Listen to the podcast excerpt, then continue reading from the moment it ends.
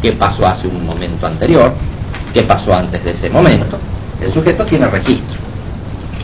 Pero también sabemos que al desconectar los sentidos externos y al hacer perder referencia, aumentan los impulsos internos. Al aumentar los impulsos internos y disminuir los externos, necesariamente se produce una caída de nivel de trabajo. Si se produce una caída de nivel de trabajo, entonces los mecanismos de reversibilidad se bloquean. Al bloquearse los mecanismos de reversibilidad, el sujeto que estaba apelando a la memoria para poder saber de qué se trata se encuentra con que la memoria, la memoria evocante, dirigida, esta memoria va teniendo dificultades. Entonces la memoria situacional empieza a perder su hilación. Al perder su hilación, la memoria situacional, los impulsos anestésicos ¿eh? son los que ahora tienen más importancia, más importancia que esta memoria que yo voy evocando. Entonces estos impulsos anestésicos, ¿qué es lo que empiezan a dar? Empiezan a dar información senestésica difusa y memoria, independientemente de que el sujeto quiera evocar, memoria va dando datos, va dando datos correspondientes a los impulsos anestésicos, con lo cual termina desplazándose la evocación lógica y nos encontramos con que el sujeto ahora ya ni siquiera puede seguir ordenadamente los datos de memoria, sino que empieza a aparecer la memoria asociativa mecánica. Entonces la memoria asociativa mecánica suple al mecanismo de evocación, que se ha bloqueado por la caída de nivel, y nuestro sujeto está sometido por un lado a sensaciones anestésicas y por otro a cadenas asociativas sin hilación dirigida. Ese es el caso máximo cuando nosotros bloqueamos totalmente los sentidos externos en, e, en esa situación experimental que hemos relatado. Pero también sucede eso, ya no en esas condiciones tan exageradas como las que hemos planteado, sino que sucede muy a menudo en la vida diaria. Sucede en la vida diaria y sucede cuando entramos en las regiones del sueño. Cada vez que vamos a dormir, vamos provocando esta caída y se producen fenómenos más o menos de esa misma naturaleza. Y también se produce en vigilia, sin necesidad de caer a los niveles de sueño profundo, cuando, por ejemplo, provocamos una gran irritación sensorial. El flash y el sujeto que cierra el ojo. ¿No es cierto? Esos mecanismos de defensa propios de los sentidos también van a estar trabajando en coordinador. Irritamos los sentidos, bombardeamos con todos los productos de la sociedad altamente industrializada, bocinas, conflictos, problemas, historias, y nuestro sujeto prende su luz roja de alarma y bueno, finalmente se va al campo a pasar el fin de semana y a pintar la verga. Son mecanismos más o menos de compensación. Pero resulta que puede encontrarse este señor en una situación bastante bloqueadora. ¿Y qué pasa si nuestro amigo, frente a los estímulos del medio, empieza a cortar contacto con el ambiente? Pasa que si corta contacto con el sistema de estímulos, necesariamente queda a expensas de los impulsos externos. Ahora, nuestro amigo de la sociedad superindustrializada, nuestro amigo racionalista de otras épocas gloriosas, se nos empieza a convertir en misticón, es decir, empieza a detectar fuertemente los impulsos anestésicos internos, ¿cierto? Y así poco a poco se va complicando la cosa. Bien, este es el esquemita que entendemos bien por sus pocos elementos.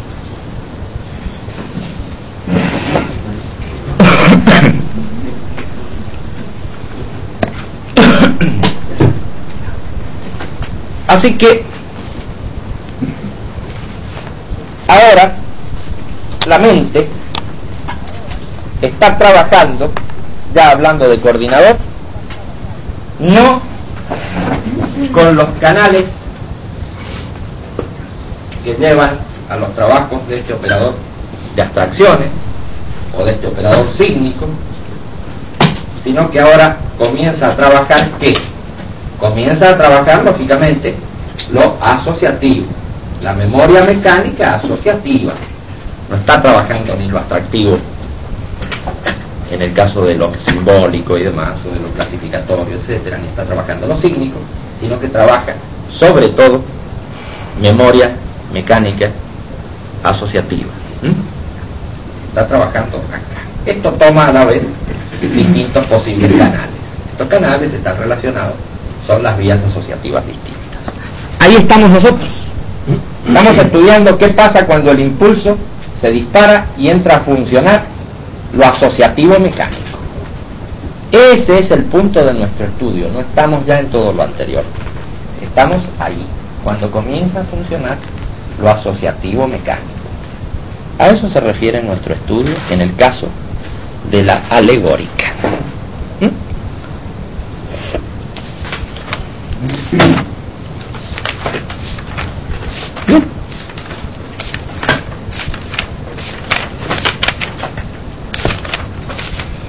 Lo asociativo mecánico. Y hemos dicho que lo asociativo mecánico se maneja según esas tres leyes más o menos fijas, de similitud, de contigüidad y de contraste. Estas interactúan, actúan entre sí, pero podemos seguir sus cadenas más o menos distinguidamente. Cuando hablamos ahora ya del producto del trabajo asociativo mecánico, estamos hablando de lo alegórico. Y hemos dicho que en lo alegórico se trabaja básicamente con representaciones, con datos que se convierten en representaciones. Estas representaciones tienen gran movilidad plástica y tienen, por supuesto, estos caracteres. Por un lado, a una representación plástica se le adhieren otras representaciones, eso es típicamente asociativo, se le agregan cosas, o, por otro lado, a un acto abstracto que pudiera haber, se lo concreta y se lo convierte en imagen plástica también. ¿eh?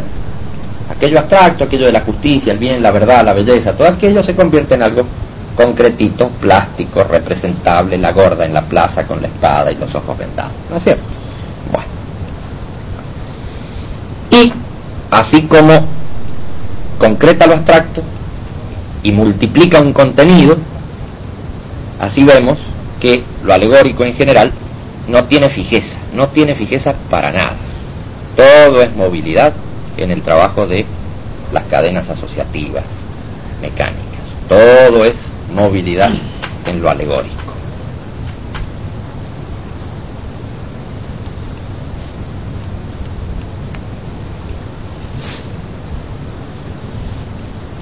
Cuando surge lo alegórico estamos en presencia de situaciones, obviamente, de situaciones de la maquinaria, no estamos en presencia de otra cosa, estamos en presencia de situaciones por las que está pasando la máquina.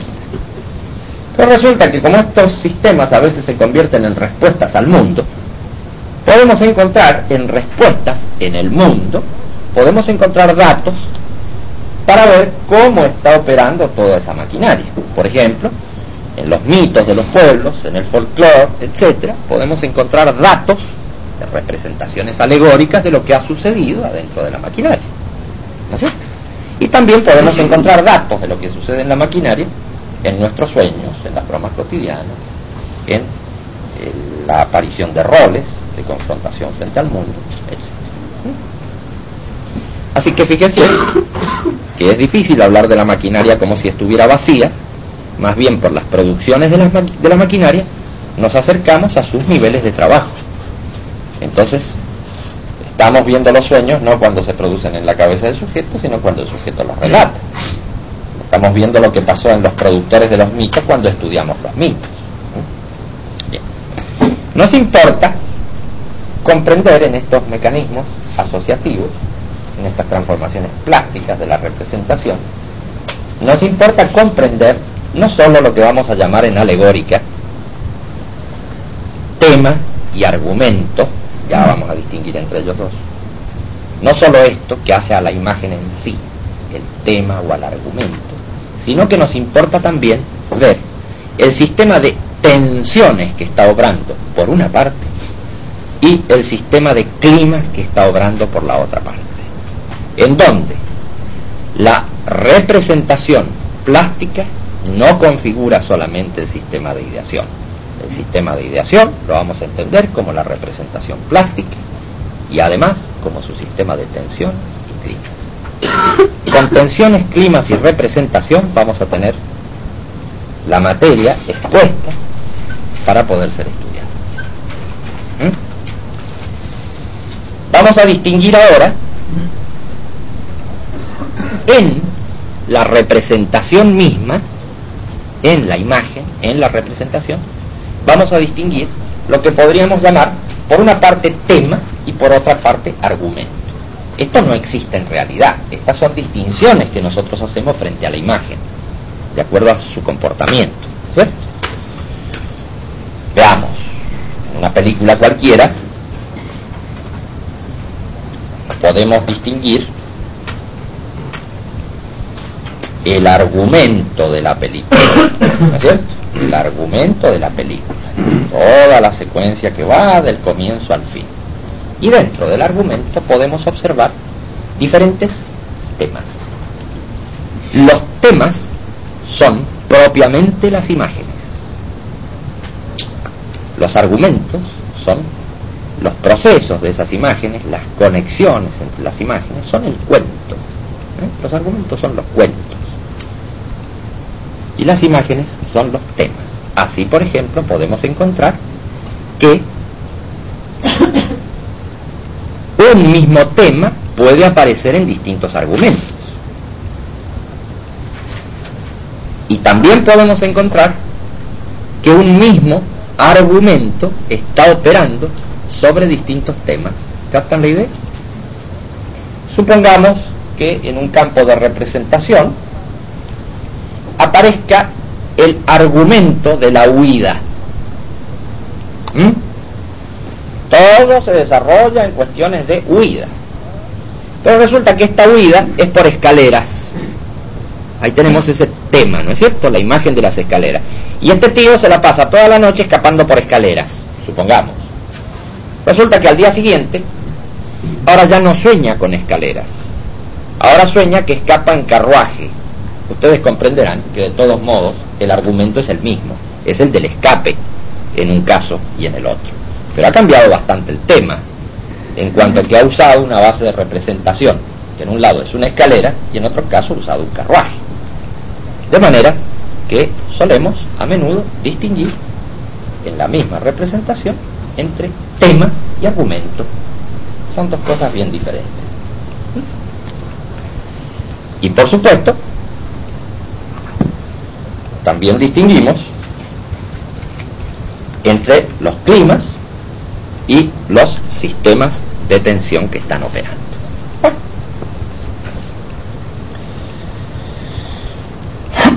¿Para qué sirven las alegorías a la conciencia? Las alegorías en principio sirven para compensar dificultades de abarcamiento total, como en el caso de la concreción de lo abstracto, y sirven para efectuar descargas de tensiones y sirve también a la resolución de determinados climas. Está sirviendo para varias cosas.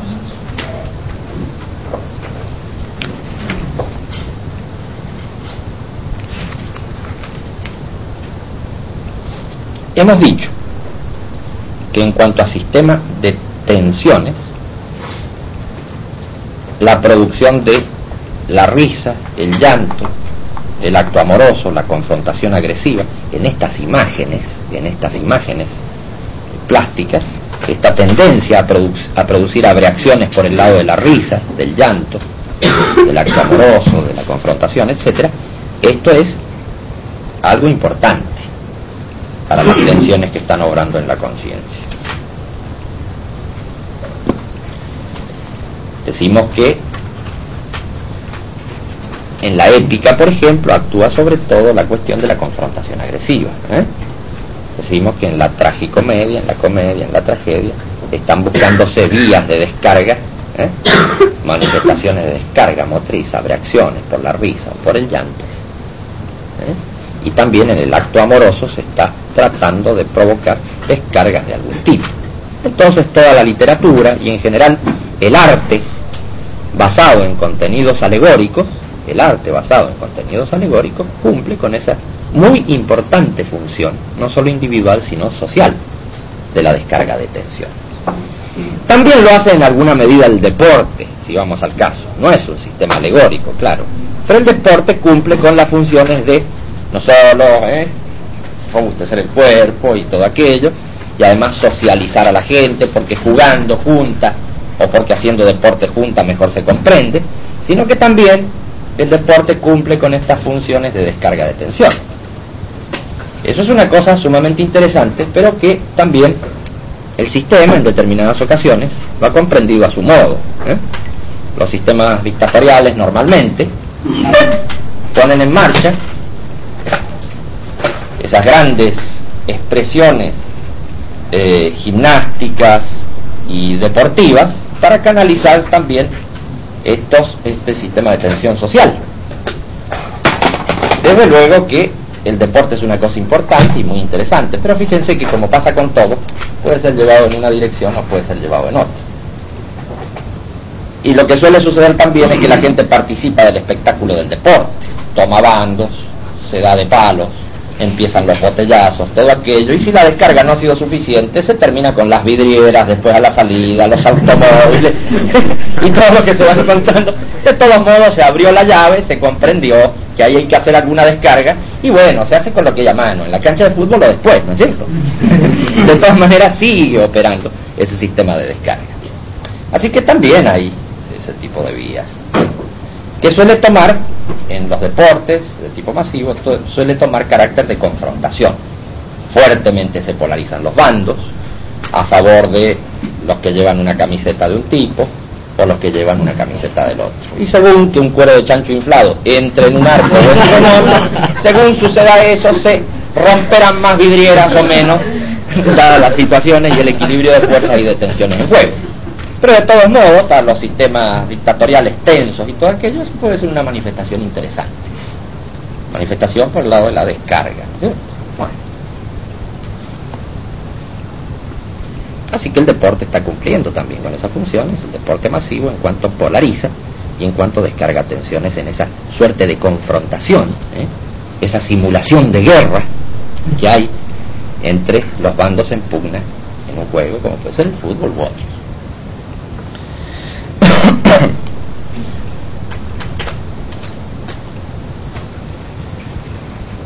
en cuanto a la composición de lo alegórico, como tal, podemos distinguir un arsenal de cosas. Es tan vasta la composición de lo alegórico como vasta es la posibilidad de asociación de imágenes. Así que imaginen ustedes acá todo lo que podría pasar con lo alegórico. Tratemos de hacer algunas categorías. Primero lo vamos a enunciar, luego lo vamos a delinear mejor. Vamos a estudiar lo que llamamos continentes, contenidos y conectivas. Esa parte viene fácil, se parece un poco a simbólica esto de continentes, contenidos y conectivas. Los campos, sus centros y las relaciones entre campos y centros. Bueno, vamos a estudiar los llamados atributos manifiestos, atributos tácitos y atributos separados. Vamos a estudiar el problema de los niveles de la producción plástica, problema de elementos y texturas. Vamos a estudiar los momentos, momentos de proceso, en los que vamos a ver como momento de proceso todo lo que tenga que ver con edades, todo lo que tenga que ver con transformismos, ¿eh? momento de proceso, todo lo que tenga que ver con inversiones. Entonces esos cambios van a ser momentos de proceso. Empecemos pues con esto de continentes, contenidos y conectivas.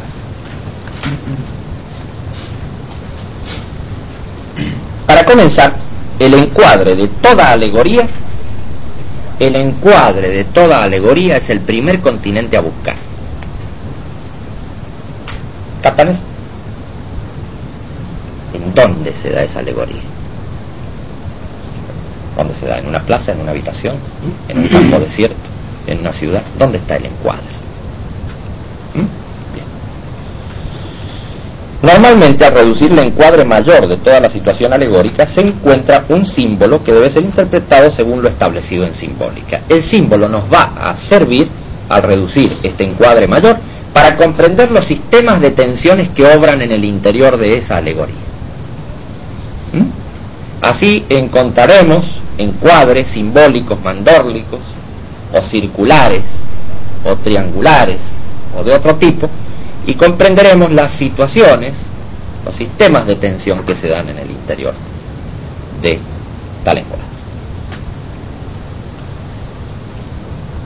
Los continentes tienen valor de ámbito en el que se dan situaciones o que guarda o que encierra o protege a los elementos dados. Los continentes guardan, protegen o encierran aquello que está en su interior. Los disfraces son continentes. Las habitaciones son continentes. Los vehículos suelen ser continentes. Pero en estos vehículos a veces se producen transformismos y cambia su función. De tal manera que este continente, que en ocasiones protege, un vehículo, ¿eh? ahí va uno en un aeroplano, ¿eh? esto que sirve de protección, cuando nos quedamos con la palanca en la mano y nos vamos en picada, resulta que este se convierte en un encierro, en una cárcel y se nos cambia la función. Estos transformismos de función en los continentes son de tener en cuenta. Vehículos que suelen proteger a menos que empiecen a comprimir. La máscara de hierro, ¿eh? empieza a comprimir. Las paredes que se cierran. Es un continente, a veces uno está muy contento ahí fumando un cigarrillo en una habitación y empiezan las paredes y los techos a comprimirse. Fíjense, por ejemplo, las vestimentas de Ofelia en Hamlet. ¿Se acuerdan que le permitía flotar sobre el agua? Ahí va Ofelia, enloquecida, ¿eh? por el agua, deslizándose. Claro, las vestimentas en ese caso es una especie de bote, ¿no es cierto? Este continente, aquello que contenía a Ofelia, le estaba sirviendo muy bien para mantenerse sobre el agua, pero resulta que al poco tiempo se empezaron estos vestidos a llenar de agua. Ya al llenarse de agua empezó a aumentar el peso de toda esa cuestión. Y Ofelia se ahogó de manera que esta historia de aquello que cumplía con una función interesante, este continente que servía para proteger, para llevar, para trasladar, invirtió su función y se nos convirtió en una prisión, en un encierro. Sucede en la vida diaria. se invierten las funciones. Uno se coloca en el interior de un continente, ¿eh? busca su seguridad, sus cosas, cambian las funciones. Después dicen, una está encerrado. Pasan las relaciones humanas. Pero claro, esto es más bien campo de lo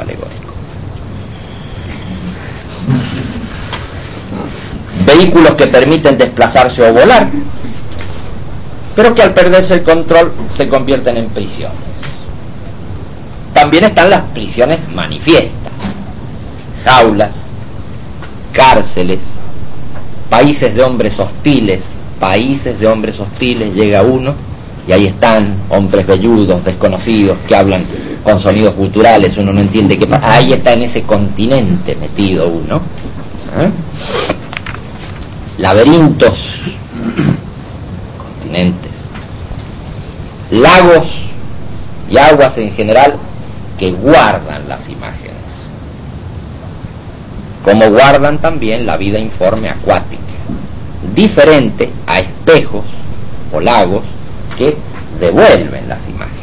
¿Es cierto? Uno se mira en un espejo, devuelve la imagen. Pero cuando uno está un poco raro y se mira en el espejo, ¿eh?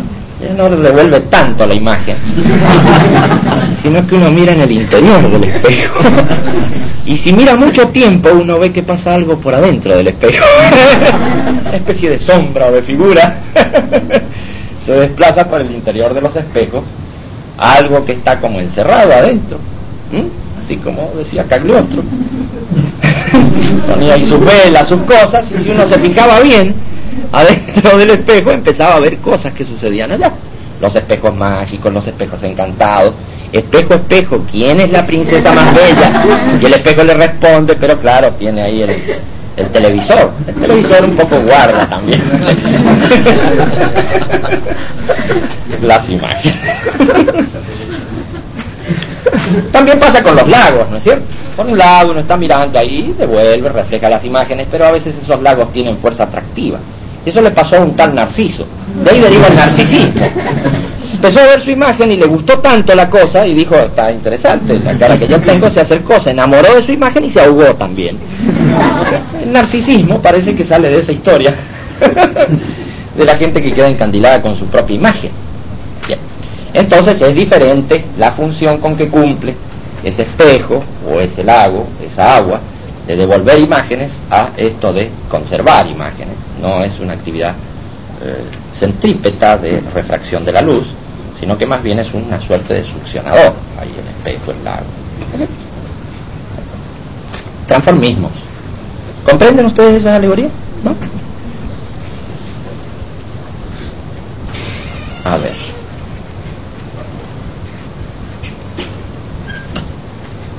¿Has oído leyendas en donde se cuenta que el lago llamaba a la gente y atraía a la gente? ¿Bosques también? Perfecto, esa es la función. Bosques que atraen, ¿no es cierto? Aguas que atraen. ¿No has leído leyendas de que vive alguien bajo las aguas, por ejemplo? Y de que uno tiene que andarse con cuidado al anochecer o eso, porque entonces desde adentro lo llevan a las profundidades.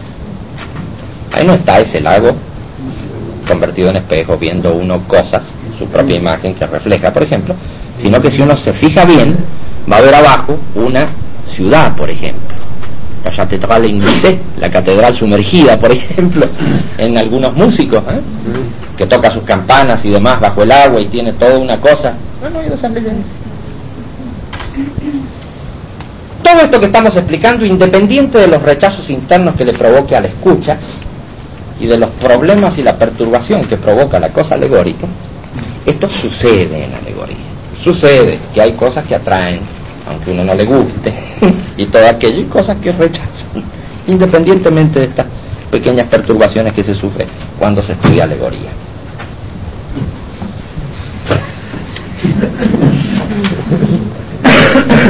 La alegoría, en general, tiende a movilizar esos mecanismos irracionales, esos mecanismos límbicos, claro, porque trabaja en un nivel bajo de conciencia. Se provoca problemas siempre en la gente cuando estudia alegoría. No son cosas graves, son pequeños no es problemita, es sugestiva. Bien, así que hemos hablado un poco de continentes, aquello que contiene. Contenido en alegoría, en cambio, contenido, es todo aquello que está incluido en un ámbito. Es contenido el hombre en el huevo alquímico. Miren esa alegoría.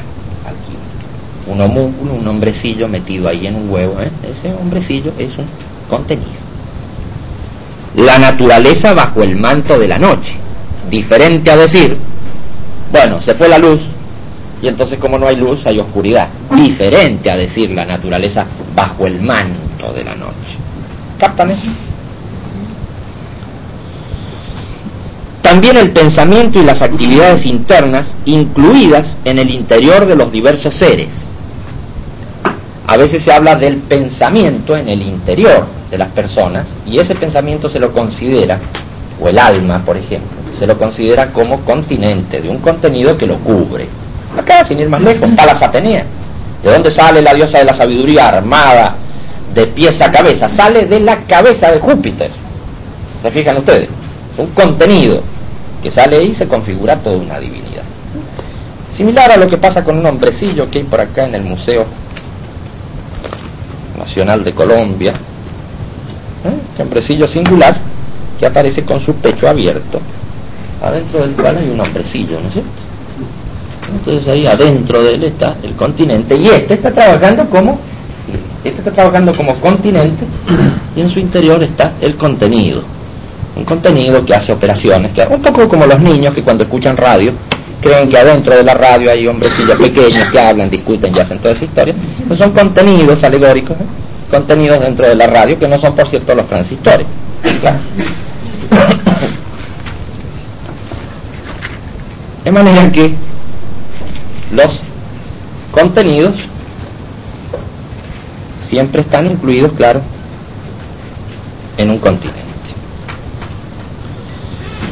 Pensamiento y actividades internas, incluidas en el interior de diversos seres, a ellos también se los considera contenidos. Los continentes estructuran el campo, mientras que la potencia, la energía, el poder, el peligro, etcétera, está en los contenidos y es para los contenidos. Los continentes pueden tener poder transferido, pero que no les pertenece. Es decir, el Santo Graal, por ejemplo, ¿se acuerdan del Santo Graal? ¿Han oído las leyendas del Santo Graal? Hay diversas leyendas sobre esto del Santo Graal. Parece que estuvieron discutiendo durante mucho tiempo y dándose de palos y viendo quién tenía el Santo Graal. Nadie sabía ni cómo era ni dónde estaba. ¿Conocen el juego del Gran Bonete? Eso de que a alguien se le ha perdido un pájaro y dice que lo tiene usted. Yo señor, no señor. Entonces ¿quién lo tiene? El otro. Yo señor, no señor. Y ahí están con la cuestión de que a alguien se le ha perdido un pájaro que no se sabe ni cómo es ni dónde está. Y se le va atribuyendo a unos y a otros. Y todo el mundo se lo saca de encima diciendo que lo tiene el de más allá. Ahí ni se sabe de qué se trata y tuvo una discusión, un juego y una rareza. Con el Santo Graal pasaba algo por el estilo. Entonces no se sabía ni cómo era y demás, pero era algo muy importante y tenía que ver con esto de la fe. Los guardianes de la fe eran los que tenían el Santo Graal. Y ahí estaban los caballeros del rey Arturo y unos cuantos en una pelea por el asunto del Santo Graal. Parece que el Graal es una copa, un copón. Esa copa que aparece en las cartas, ¿no es cierto? Ese copón es un continente tendría alguna función si contuviera algo interesante en su interior. Y no contenía nada en su interior. Y entonces, ¿por qué tanta historia con esto del continente? Si en realidad el poder, el peligro y todo aquello se refiere a los contenidos. En este caso, es claro que el poder del Graal es tal porque tiene poder transferido, no en sí mismo. Una leyenda dice lo siguiente. Cuando Luzbel cayó de los cielos, porque se anduvo peleando, no sé qué le pasó, lo tiraron del cielo a Luzbel y se convirtió en Lucifer. Al caerse le cayó una piedra verde que tenía en su frente. Y con esa piedra verde se talló el Graal. Entonces, claro, de semejante cabezota, semejante poder. Y nada menos, nada menos que esa piedra verde debe tener bastante poder y bastante importancia si eso se lo lleva a objeto. Pero otra leyenda dice que al morir el JC en la, en la cruz, entonces vino un señor y puso ahí un cáliz para recibir la sangre.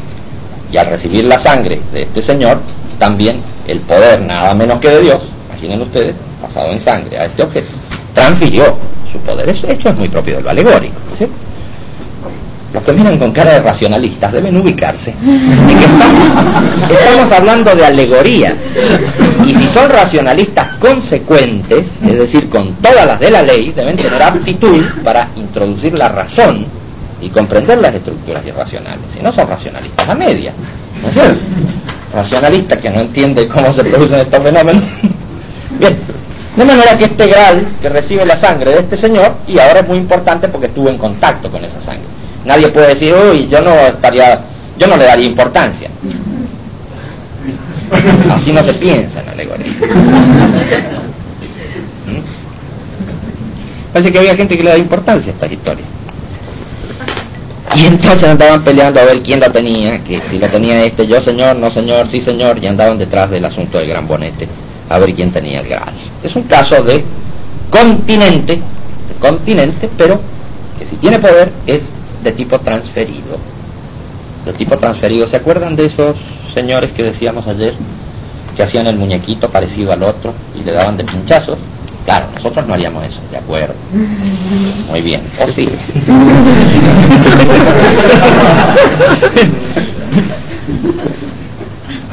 Pero acuérdense que si tomábamos pelos, raspaduras de uñas y toda esa operación mágica, ¿eh? Y le dábamos al muñeco, la cosa era más eficaz. ¿Por qué? Y porque había poder transferido, tenía algo que ver esas raspaduras y esos pelos, algo que ver con el otro, tenía su ligazón. Entonces esto es muy frecuente en alegóricas, transferencias de poderes. ¿eh? Es conectiva en alegoría, es conectiva en alegoría.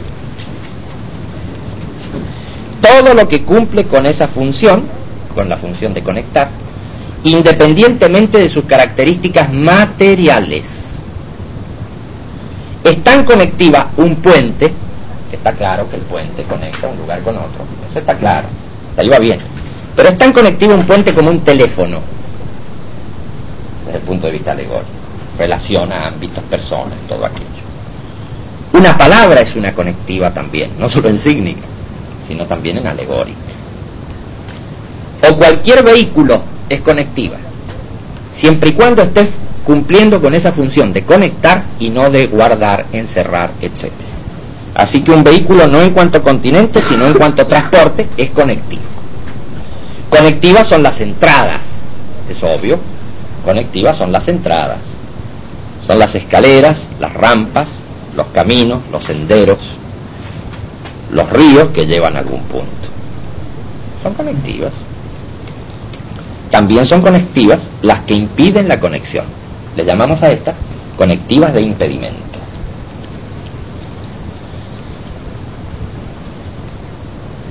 Vehículos atascados.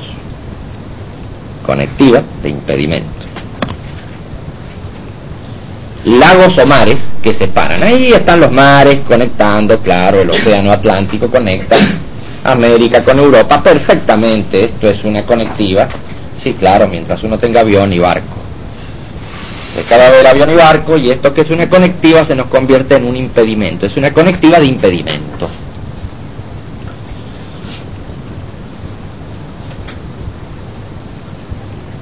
Las puertas cerradas, estas puertas que eran conectivas, sujeto, en el caso de la huida que veíamos, estaba ahí escapando, ve la puerta abierta, dice por acá entro y se acabó el problema, llega a la puerta y se la cierran. esta es una conectiva de impedimento. Estatuas, conectivas de impedimento. ¿eh? Estas estatuas de la Belle la Bête de Cocteau, ¿eh? estas estatuas quietas que uno trata de relacionarse con ellas, que no hay forma, y cuando uno se da vuelta, ¡paf! le disparan un flechazo, ¿no es cierto? ¿Eh? Las conectivas, seres mudos, seres hieráticos, ese señor que aparece y que uno le dice, eh, ¿qué es lo que pasa? como en el extranjero, en el extranjero de qué ¿Eh? Está ahí hablándole continuamente al mudo y el mudo nada, hasta que el mudo al finalizar la obra le dice no, por ejemplo.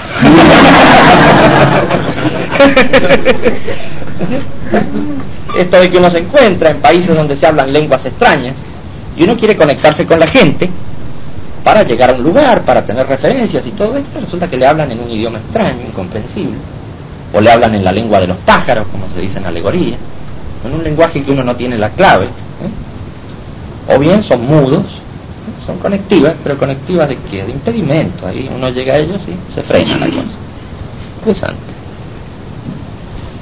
Ruidos y sonidos confusos o sin significado, pero a los que se les busca o se les intuye un significado, son también conectivas de impedimento. Estos ruidos, estos sonidos que uno sabe que algo tienen, y que oí como un gran, eso se escucha, se lee mucho en las leyendas religiosas de los pueblos, y oí como un gran clamor de pueblos, que era como sonidos de mares, y ¿eh? todo aquello que no se sabe bien qué decía ese clamor de pueblos o cómo eran los sonidos del mar, pero que tienen toda una carga afectiva y todo un significado no bien esclarecido para la conciencia, pero tiene fuerza, ¿cierto? Entonces ahí hay algo, hay significado, hay cosa interesante, pero no se sabe cómo llegar a ella. Es una conectiva con significados ocultos, ¿eh? pero que no, no se entiende bien la expresión. ¿eh? La palabra olvidada, esa palabra en donde está la clave de toda la cosa. Y uno sabe que es la palabra y anda buscando la palabra. ¿Y dónde está la cosa? ¿No es cierto? Entonces uno detrás de esa palabra ve que hay una conexión con el gran secreto con mayúscula G y ese gran secreto. ¿Sabe que uno se intuye la cosa, pasa para el otro lado, pero resulta que la cosa no, no se le intuye tan fácilmente. Y ahí se hacen distintas operaciones por todos lados para tratar de esclarecer la cosa. Se ponen las palabras en computadora y demás. Y cuando se llega a la palabra en cuestión, empiezan a apagarse las luces del cielo, se apaga el sol y se acaba el mundo. Hay una novela. Andas buscando los mil nombres de Dios, metido en computadora todo y cuando dio la respuesta se acabó todo. Qué gracioso.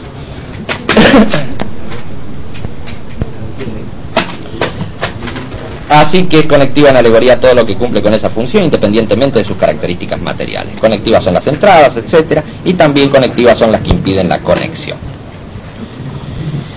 Generalmente, las conectivas de impedimento, de cansancio, de esfuerzo, indican que hay un poder, una fuerza o un beneficio que se puede lograr y que está protegido por las dificultades.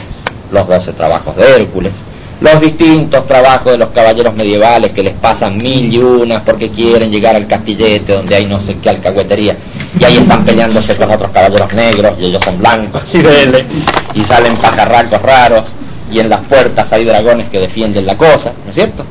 Ahí claro, hay cansancio, hay esfuerzo ¿eh? y uno va por los senderos haciendo todas estas cosas porque hay alguna cosita interesante detrás. Hace todo esfuerzo porque hay un poder, una fuerza, una cosita que se logra también con estos esfuerzos.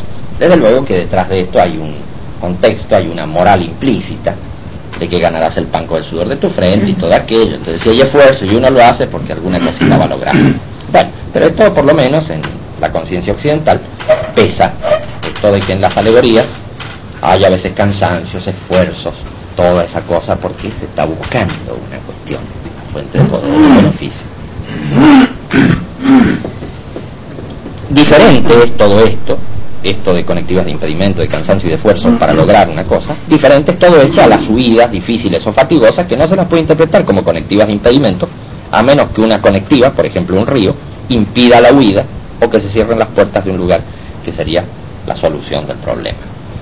Estamos diciendo que es diferente esto de considerar los cansancios, los trabajos y todo aquello para lograr una cosa, diferente a simplemente que uno se cansa porque hay un sinvergüenza que lo anda corriendo a uno y uno está tratando de escaparse, no es que esté buscando uno un poder, sino más bien la atención está puesta en este tío que anda detrás de uno, es diferente. Bien, eso es lo que hace a conectivas en general. Las escaleras, las rampas, por ejemplo, las escalas, todo aquello, son especialmente importantes por cuanto, además de conectivas, escaleras, rampas, escalas, todo aquello, además de conectivas, suelen revelar la existencia de planos de niveles diferentes, tema compositivo que será tratado un poco más adelante. Pero en principio decimos que las escaleras o rampas son importantes porque conectan, pero además conectan un nivel con otro. Se baja a las profundidades, o se sube, o simplemente se está en ese nivel. O hay peligro de que se corte la escalera cuando uno está por llegar a tal punto. O hay gente que, gente o entidades, seres, que suben por una escala llevando una cosa y bajan por otra escala trayendo otra, ¿cierto? Entonces llevan las oraciones de la gente, por ejemplo, al cielo y traen los beneficios o llevan los pecados y traen otra cosa. Ahí van las hormiguitas haciendo esas ruedas de idas y venidas en sus escaleras.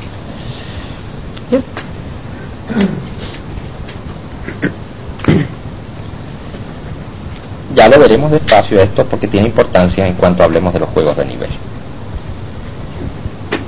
Entre todo este, esta historia de continentes, contenidos y conectivas, aparecen entidades intermedias sumamente interesantes.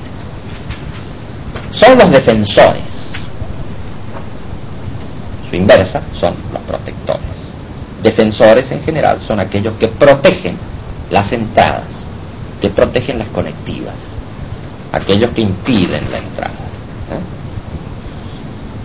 Defensores de las entradas convierten a las conectivas en dificultad. Y ustedes comprenderán esto de los defensores, ¿no es cierto? Esto en la alegoría popular se ha independizado bastante de un tema o de un argumento dado y ha quedado solo, separado de esos contextos, de esos argumentos alegóricos ha quedado solo el defensor. Los hombres salvajes con armas, los gigantes, los cíclopes, los ángeles armados, los perros de varias cabezas y monstruos de todo tipo, todos estos son defensores que a veces se separan de un contexto alegórico dado. Tomen una moneda griega que deben tener, hemos visto esos hombrecillos que hay, que están haciendo ahí estas monedas. Estas monedas, si ustedes ven, parte de atrás, hay un par de hombres salvajes con unos garrotes ahí que están apoyados en el escudo del país, ¿no es cierto? Estos son defensores que están mostrando sus armas y están mostrando que defienden el escudo, ¿no es cierto?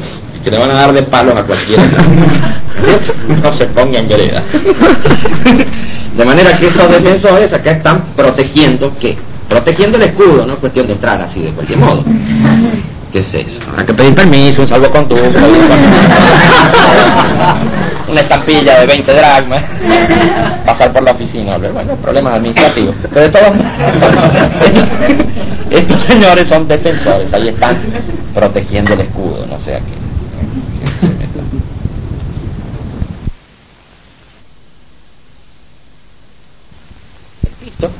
En la entrada de las casas, cuidado con el perro. La gente no era estúpida, sabía que ese perro no mordía, ya se sabe.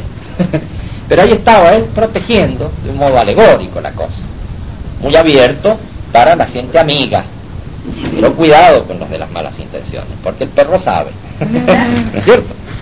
Son protectores también, defensores, defensores. Estos perros que uno pone en el jardín de su casa, pero que son reales desde el punto de vista vigílico, claro está, pero que también uno hace su trabajito en otros niveles, ve el perro pero ve otra cosa.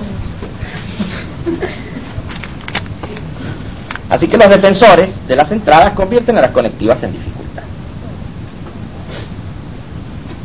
Ellos defienden la entrada a lugares donde está el poder o la gracia o la belleza. Todas las mitologías están llenas de estos seres singulares, defensores. Es difícil cuando el defensor está bien plantado en el asunto. Hay que ser muy hábil para escaparle. Entonces surgen los artificios y a veces uno se apoya en protectores para vencer a estos defensores. Entonces aparece Aladino con su lámpara y tiene el genio. Entonces como quiere entrar a un lugar y resulta que está lleno de monstruos, entonces le dice al genio que cómo pueden hacer las cosas. Se hacen invisibles y pasan. Pero es gracias al protector que se puede luchar contra el defensor. Porque en el mismo nivel la cosa no va, el otro está bien armado. Hay que usar siempre argucias, trucos.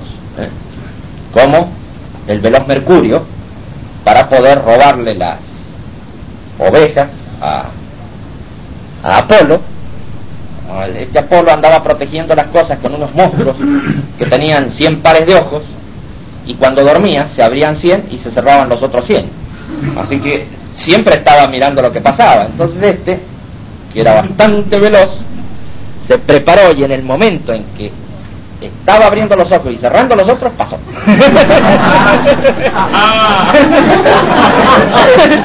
A gran velocidad el velón Mercurio, este escurridizo Mercurio que se escapa por todos lados, aprovechó esa coyuntura del cambio ahí del ciclaje de los conos y bastoncillos de la ida y se nos filtró el hombre para el otro lado.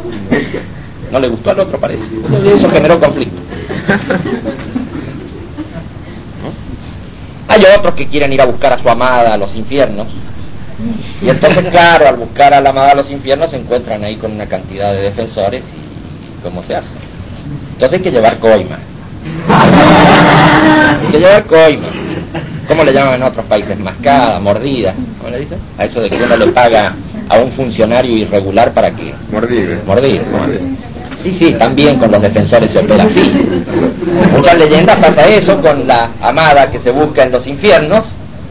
Y entonces parece que hay que darle al tío este, hay que darle a veces unas monedas, ponérselo en la boca o llevar unos ramos de laurel y hacer unas cositas ahí, entonces este queda distraído, uno entra, pero resulta que al salir se encuentra con que este ahora está mirando para el otro lado. Y entonces no hay suficiente cantidad de recursos para la coima doble y puede salir uno y no el otro, entonces se sacrifica y sale la otra. Toda una historia ahí, complicada con el asunto de los defensores. ¿Eh? Ah, problema.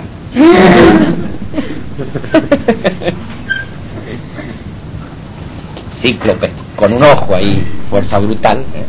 Ahí tienen ellos su radar y están defendiendo la cosa hasta que viene Ulises y dice, este, este es un problema. Entonces aguza un, una vara y se la da en el ojo. Bien.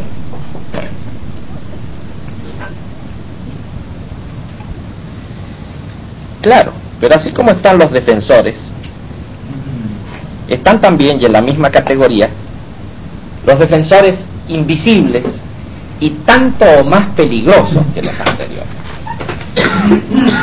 Estos defensores invisibles no se les ve bien la traza, entonces le crean problemas a uno.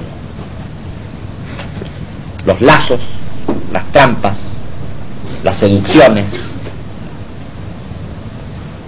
los brujos, los magos, las encantadoras, ¿eh? son defensores, pero no que trabajan por rechazo, sino que trabajan por seducción, por atracción. Se cuenta en la mitología griega que había por ahí un islote que estaba siempre protegido, pero por sirenas. Las sirenas eran unas pescadas muy encantadoras, que tenían además un canto muy dulce y parece que tenían unos amplificadores considerables porque se les escuchaba a mucha distancia.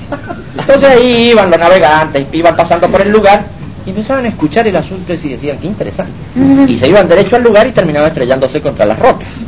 Entonces Ulises, el astuto Ulises, que comprendió este asunto, dijo, por un lado yo quiero escucharla, ¿sabes? no me lo voy a perder. Y por otro lado no quiero problemas con la historia de la roca.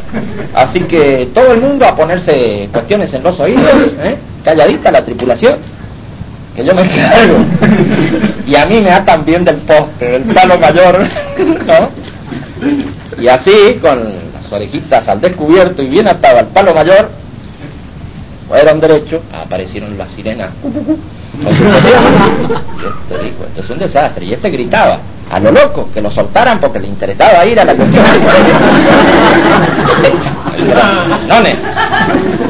y entonces estuvo escuchando casi enloquecido lo que pasaba y siguió de todos modos el barco. Así que él se las arregló con sus recursos. Eso es lo interesante de este Ulises, que en vez de apelar como en otros mitos a, a cosas raras, ayudas de entidades superiores, este se las arregla con su ingenio el astuto Ulises a menudo hace las cosas él mismo. Bien, de manera que estos seductores suelen tener ese carácter centrípeto, atractivo, ¿no es cierto? A veces invierten su función, como en el caso del flautista de Amelín. Hay un problema con una plaga en una ciudad con los ratones y demás, entonces este flautista le tocaba muy bien. Entonces yo voy a arreglar la cosa, empieza a tocar la flauta y van todos los ratones detrás de él y van al agua.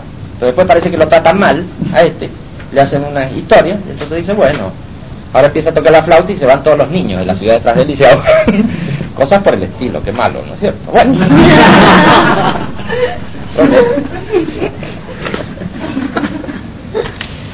Así que a veces invierten estos, ¿eh? ahí estaba protegiendo a la ciudad, pero ahí se convierte en un seductor, se invierte el mecanismo y barre con esos que se han portado tan mal con él. De manera que los ángeles armados que aparecen. Pero nada de historias. Esto hicieron mal las cosas y se los echó fuera del paraíso. Y calladito, y nada de volver porque este tiene las espadas flamígeras que hay que ver cómo la mueve. ¿No es cierto? Acá no entra cualquiera. Así que hay numerosas entidades y hay algunas cosas simpáticas que hoy conservamos en nuestra decoración, conservamos en nuestro mobiliario, ¿cierto? Entradas de nuestras casas muchos defensores así encubiertos, ¿eh?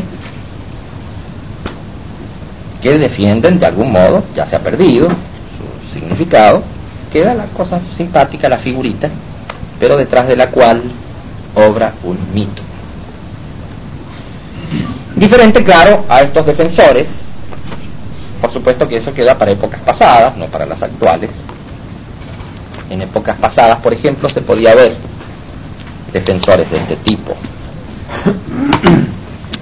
Gente que representaban alegóricamente la función de defensor.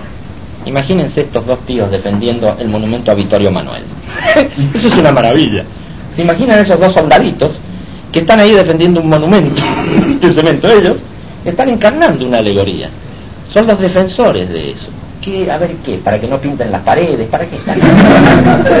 están defendiendo las flores, estas. ¿Eh? ¿Cómo es la cosa? Están defendiendo toda la cuestión, el tortone, la torta esta. Estos señores, estos señores que son una alegoría de defensor, ahí están muy seriositos, no se mueven, y le dan aspecto hierático a la cosa, y uno les puede hacer cuestiones y demás, y serios, serios son defensores, están convertidos ahí, una alegoría viviente. ¿Cuántas alegorías vivientes habrá?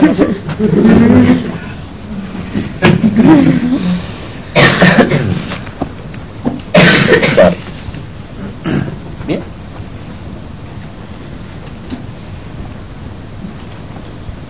Seductores. comes de esta manzana la cosa va a andar muy bien. ¿Cómo voy a comer de la manzana si me ha dicho el otro que no? No le debo bolas. Se va a entender mejor la cosa. Las seducciones ¿eh? son también defensores de una situación. Son seductores, peligrosos, insinuantes, brujas, encantadoras, magos.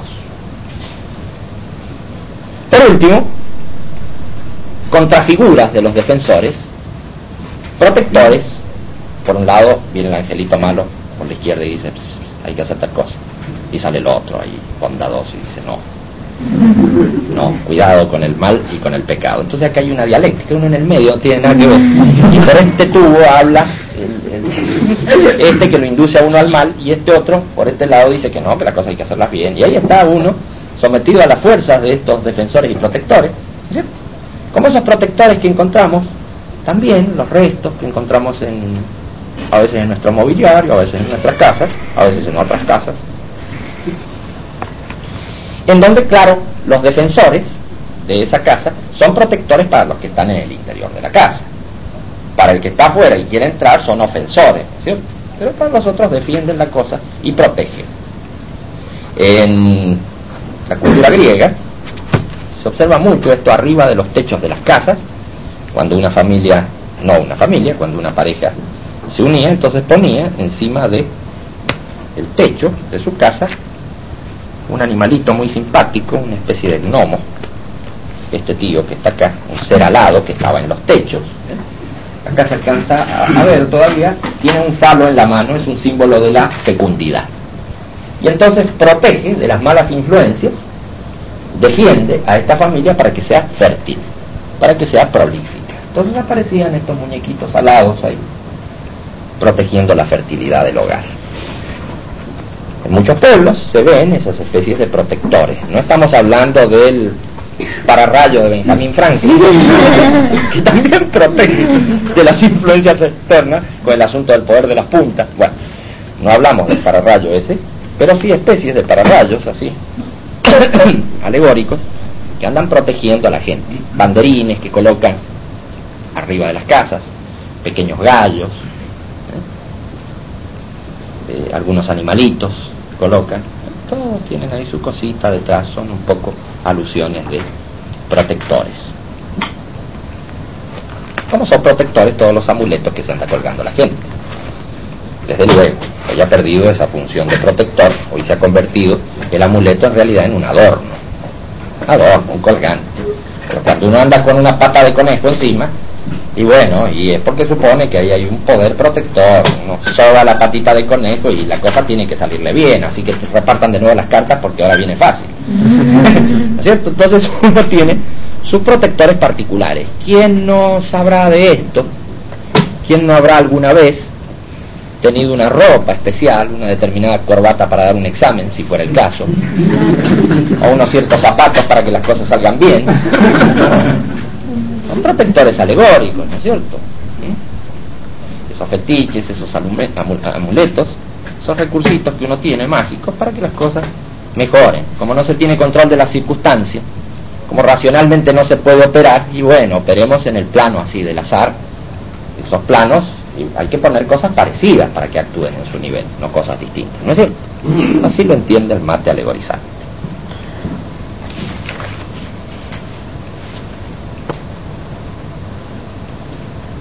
El mago blanco, ¿eh? defensor, que lucha contra el mago negro. ¿Han oído esa leyenda? ¿Por qué son tan proclives los ocultistas? Los protectores son también atributos independientes, alfombras voladoras, máquinas prodigiosas, anillos encantados, que serán considerados al estudiar precisamente las alegorías de atributos. Valen también como protectores los amigos de rango o poderosos y todos aquellos personas u objetos que dan sensación de seguridad, de seguridad. Esos son también protectores alegóricos. ¿Mm?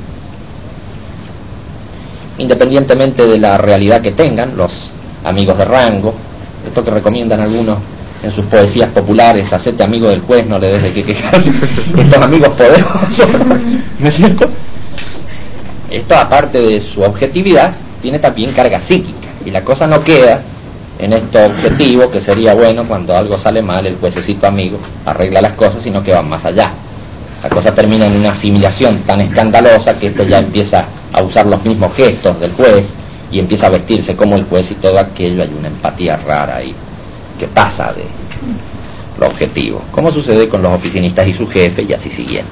Claro hay objetividad en esto también porque también el oficinista sabe que cuanto más se parezca al jefe el jefe más va a reconocer el esfuerzo de este señor también, pero no descuidemos, hay alguna cosita y una carguita que no es exactamente objetiva.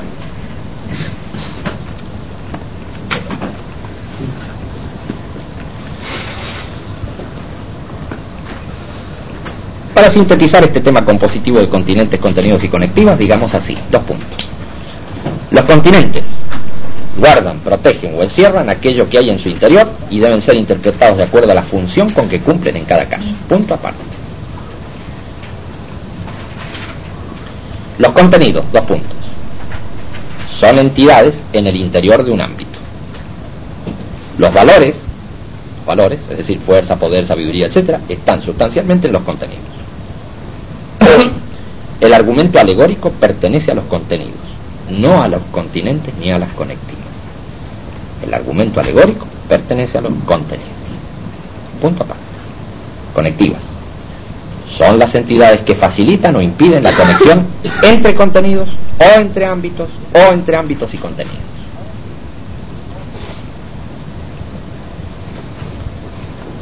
Visto esto de continentes, contenidos y conectivas, veamos esto de atributos.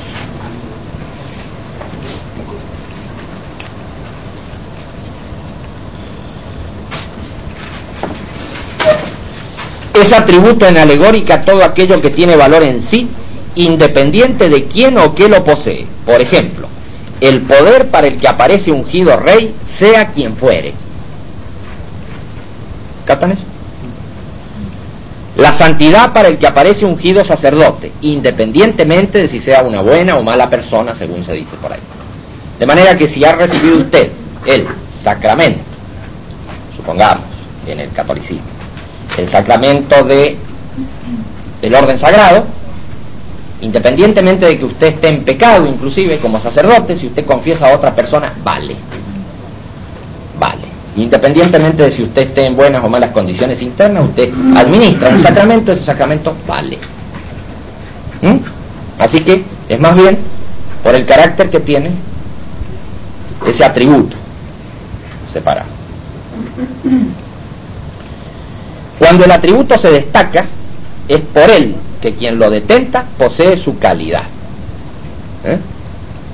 La espada maravillosa o esto, lo otro, ese atributo separado, que tiene poder manifiesto en sí, ese atributo, ahí no importa quién lo tenga, el que lo agarre, y por eso hay tanta pelea y tanta historia por tomar ese atributo, porque el que se alza con ese atributo es el que maneja la cosa.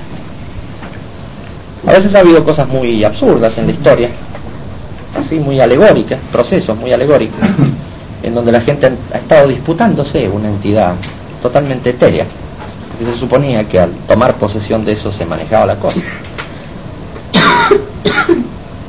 Y otros más ladinos han aprovechado esas tendencias eh, alegóricas para movilizar otros factores en esa dirección.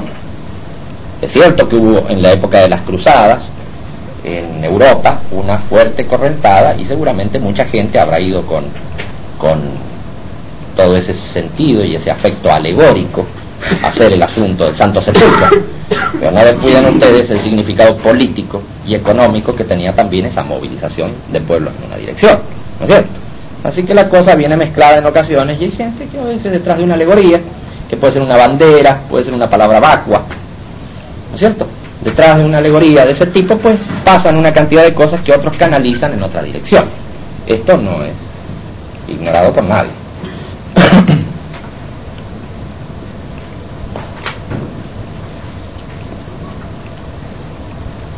Bien. Así que cuando el atributo se destaca es por el que quien lo detenta posee su calidad. Cuando el atributo no se destaca, estamos hablando de atributos separados manifiestos, ese caso de detentar esa espada, por ejemplo. ¿eh? Bueno, atributos manifiestos. Pero hay atributos también tácitos, atributos que no se ven, al revés, que siempre están tratando de ser encubiertos, pero que de algún modo actúan.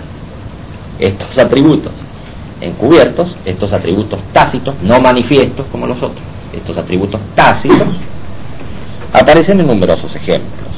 Carquent, ejemplo claro, clarito, de, atributo tácito. Ahí está el superhombre convertido en oficinista, en qué periodista. Ahí está con la corbata salida, escribiendo a máquina, toda esa cosa, Clark Y debajo que está el Superman, nada menos. Superman. Y entonces es cuestión de que nadie se entere. Y no se sabe si esta niña, Luis Lane, creo que se llama, sabe o no sabe. Pero ahí hay un problema con eso. Pero en realidad no sabe nadie y ahí está la gracia de la historieta. La gracia está en que se relaciona, supongamos en toda una historieta, con 100 personas. Y esas 100 personas nadie sabe nada. Pero los que están leyendo la historieta son millones y todos saben. Lo bueno está en que de afuera se puede saber esto del atributo tácito, pero los que están en situación no saben de qué se trata. Eso es muy gracioso también.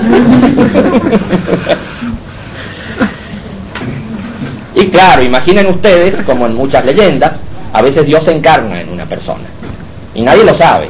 Y es tan tácito aquello que incluso esta persona hace esfuerzos para decir, eh, yo soy el hijo de Dios, yo soy Dios. Y otro dice, pero ¿qué vas a hacer? Y le dan, y le dan con todo. Imagínense eso, ya es el colmo, mucho peor que Clark Kent, porque nada menos que la divinidad encubierta tiene atributos, atributos tácitos, que operan, y hay que ver cómo operan, tuercen la historia incluso, ¿no es cierto? Bueno, operan con gran fuerza, y está, no, no se ven las manifestaciones. Y las manifestaciones cuando se ven son dudosas. ¿Qué pasó? ¿Se convirtió el agua en vino? ¿Por qué? ¿Porque se convirtió porque era una jarra porosa que al meterle agua absorbió el vino que estaba dentro? ¿Cómo fue? Nunca se sabe, ¿no es cierto? Si fue un milagro, si no fue. Siempre queda tácito y entonces esta pantalla de proyección de gran calibre, que es la mentalidad alegórica, puede hacer sus desarrollos en esos climas que pueden ser o no ser. ¿No es cierto? Acá tenemos este juego de acertijo llamado en algunos países del gran bonete no se sabe quién es el personaje, ni quién tiene el objeto de ese personaje, y todos están ahí en un galimatías que no se entiende. Eso es típico de muchos juegos también. Otros mitos universales, caros a los ocultistas. La fraternidad blanca. La fraternidad blanca protege y gobierna al mundo, supongamos. No se sabe ¿Por quién está armada esa fraternidad blanca? De ahí su cosa interesante. Hay una cosa. ¿eh? No se sabe por quién está armada la fraternidad blanca. ¿En qué lugar se emplaza? ¿Qué cosas hace? ¿Cuál es la cédula de identidad, digamos? En fin. Hay una fraternidad blanca, no se sabe, a veces son nueve desconocidos, a veces son doce, depende, ¿no? Si lo ponemos en enneagrama son nueve, en horóscopo doce. En muchos casos, si debe ser popularizado de otro modo, son siete, porque el siete parece que ha corrido con más fuerza entre la gente, pero hay ahí una fraternidad que no se sabe si está en las cumbres del Himalaya y son unos vejetes sabios con barbas blancas y siempre con sotanas. ¿No se imaginan ustedes una fraternidad blanca dentro de computadoras? Nunca. ¿No? ¿No es cierto? ¿No es cierto? Claro, esa mística tiene que ver con esas cosas, sí táctil difundida, nada de cinturones. no, hombre, un poco de sentido común. Claro, no se sabe dónde empieza y dónde termina, siempre hay nubes de por medio, reflejos de nieve, ¿no es Interesante esos sistemas alegóricos. Bien. Estos mitos indefinidos a veces polarizan fuertemente al psiquismo y a veces un lugar, un lugar santo, por ejemplo, una persona o un grupo, como el caso de la fraternidad blanca, a veces encarnan todo lo benéfico. Entonces ahí parece que en un lugar, en una cosa, ahí está todo lo bueno. E inversamente, a veces una persona, un lugar o un grupo encarnan todo lo maléfico. Entonces, no se sabe por qué andan mal las cosas, pero si las cosas andan mal, seguro que la culpa la tiene el no se sabe ni cómo, ni con qué procedimientos, ni de qué manera, y es un clima de enloquecido donde los cargan de atributos, atributos de que, claro, ¿qué hacen? ¿Envenenan las aguas? ¿Oscurecen el sol o qué cosa? Nunca se supo. Bien. Así que a veces una persona, un grupo, un lugar es el chivo expiatorio, aquello a lo que se le carga irracionalmente toda la tensión negativa del psiquismo en un momento dado. Entonces cuando la irritación de los sentidos aumenta y comienza la fuga social, no ya individual, dirían los muchachitos siniestros, dirían que cuando aumentan las contradicciones en, el sistema de producción, ¿no es cierto? Nosotros diríamos que aumentan las tensiones en el psiquismo y se desconectan aquellos mecanismos y aumenta la anestesia difusa, entonces aparecen los chivos expiatorios. Entonces aparecen los dictadores y los que no están en el asunto son aquellos y aquellos son los crápulas y los contras. Entonces, no se sabe bien qué características tienen y todo en ese mundo irracional y alegórico, ahí les carga al chivo expiatorio todos los problemas y todas las contradicciones internas y las tensiones del psiquismo que obran precisamente en un sistema dictatorial. Eso es frecuente. En base a eso se organizan matanzas, se y como pasa con el sistema alegórico en general, hay quienes alegóricamente, efectivamente, creen tales cosas y hay otros que no lo creen, ni es de lejos, pero que instrumentan tales cosas. Como pasaba en el caso de las cruzadas, donde algunos creían, iban con toda su cosa, y había otros que no, que manejaban otro tipo de intereses. También en el asunto de los chivos expiatorios, hay quienes lo creen y quienes no lo creen. Pero de todos modos, ese fuerte clima alegórico negativo, así como esa fraternidad blanca, esa otra fraternidad negra, que también parece maneja el mundo y que anda discutiendo con la otra. Entonces parece que en las cumbres del Tíbet está la fraternidad blanca y un poquito más abajo la fraternidad negra. todos son muy sabios, pero entre ellos andan discutiendo hasta que viene Mao y los corre. Bien.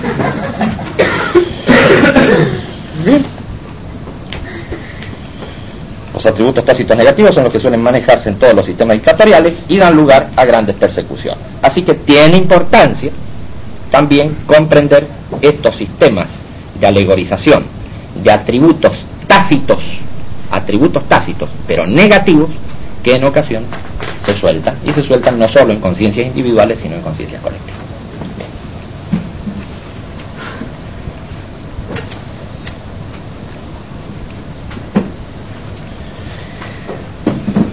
Estos atributos siempre tienen ese carácter difuso, senestésico, visceral, sin localización precisa. No se sabe el lugar, ni la cara, ni la forma, no, es todo así.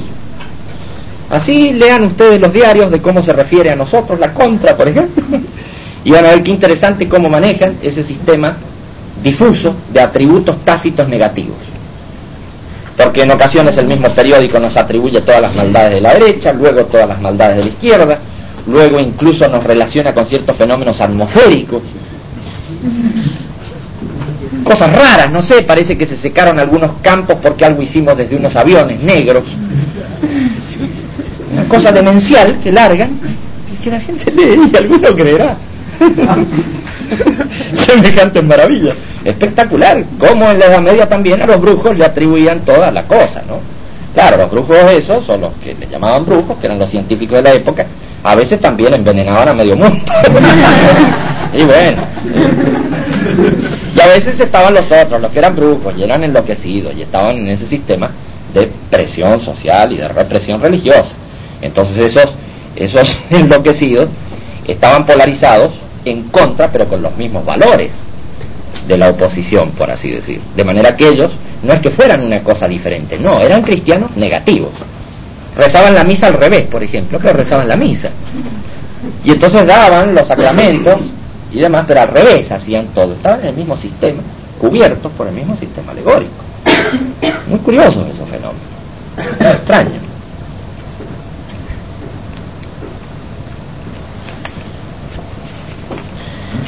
Atributos separados son aquellos que existen independientemente de que sean o no poseídos. En los ejemplos de atributos manifiestos, el poder se encarna en el rey, no importa quién sea el que encarna los efectos de su manifestación. En el caso de atributos separados, en cambio, el poder obra fuera de sí mismo. Ejemplo, el vellocino de oro. ¿Han oído esa leyenda? La fuente de juventud. ¿eh? Allá andaban buscando por América los europeos la fuente de juventud, iban de un lado a otro. Algunos creerían, otros no, el dorado. De todos modos, iban ellos extendiéndose detrás de sus ensueños. Normalmente los poderes mundanos, los poderes mundanos, estos que vemos en el mundo profano, los poderes mundanos, que nos parecen tan objetivos, estos poderes mundanos están cubiertos también de atributos alegóricos, que si perdieran su realidad psíquica se derrumbarían. Los defensores de ese orden se volverían contra él, por ejemplo, si cambiara su polaridad. Están defendiendo un sistema, un orden, estos defensores, de pronto empiezan a pensar que aquí si ellos tienen las cosas pueden darse vuelta y manejar ellos, ¿no es cierto? A veces pasa estos traslados de psiquismo por ciertas condiciones, entonces invierte el juego de los defensores. Bien, pasemos ahora al punto de los niveles. Niveles. Son niveles todos aquellos temas alegóricos que están puestos en escala espacial o de rol.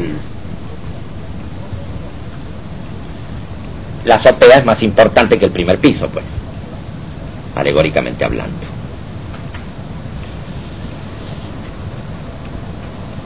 Las piezas más importantes que los peones en el ajedrez. Los arcanos mayores son más importantes que los menores en el tarot. Sota, caballo, reina y rey son más importantes que las cartas comunes, y así siguiendo, hay toda una gradación, hay todo un sistema de roles en todo aquello. Los niveles señalan situaciones de posición del psiquismo, y según se emplace el alegorizante en un nivel u otro, reconoce su situación de posición interna.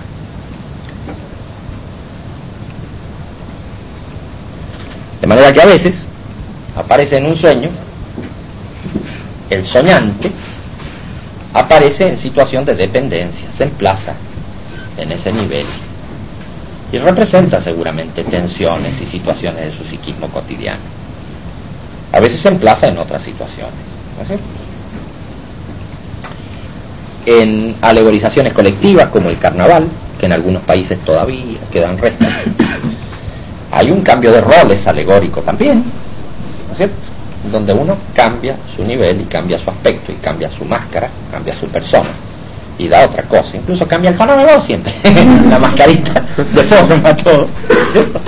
Y a veces entonces los grandes personajes, como una ironía alegórica, se disfrazan de vagabundo, ¿no es cierto? Muy bien visto, lógicamente, en los bailes de carnaval y de disfraz. Normalmente los aquellas personas que detentan buen manejo económico se suelen disfrazar así de vagabundos, ¿sí? pero es una suerte de retruécano, de vuelta alegórica para destacar por contradicción esa cosa que ellos tienen. Y a veces sucede lo contrario, ¿cierto? Así que muy interesante también estas manifestaciones colectivas de los sistemas de alegorización en donde uno cambia su aspecto se transforma en otro. Los niños se disfrazan de zorro, de Superman, de esto, de lo otro. Esa es la salsa, de pirata, de cuánta historia. Sí, señor.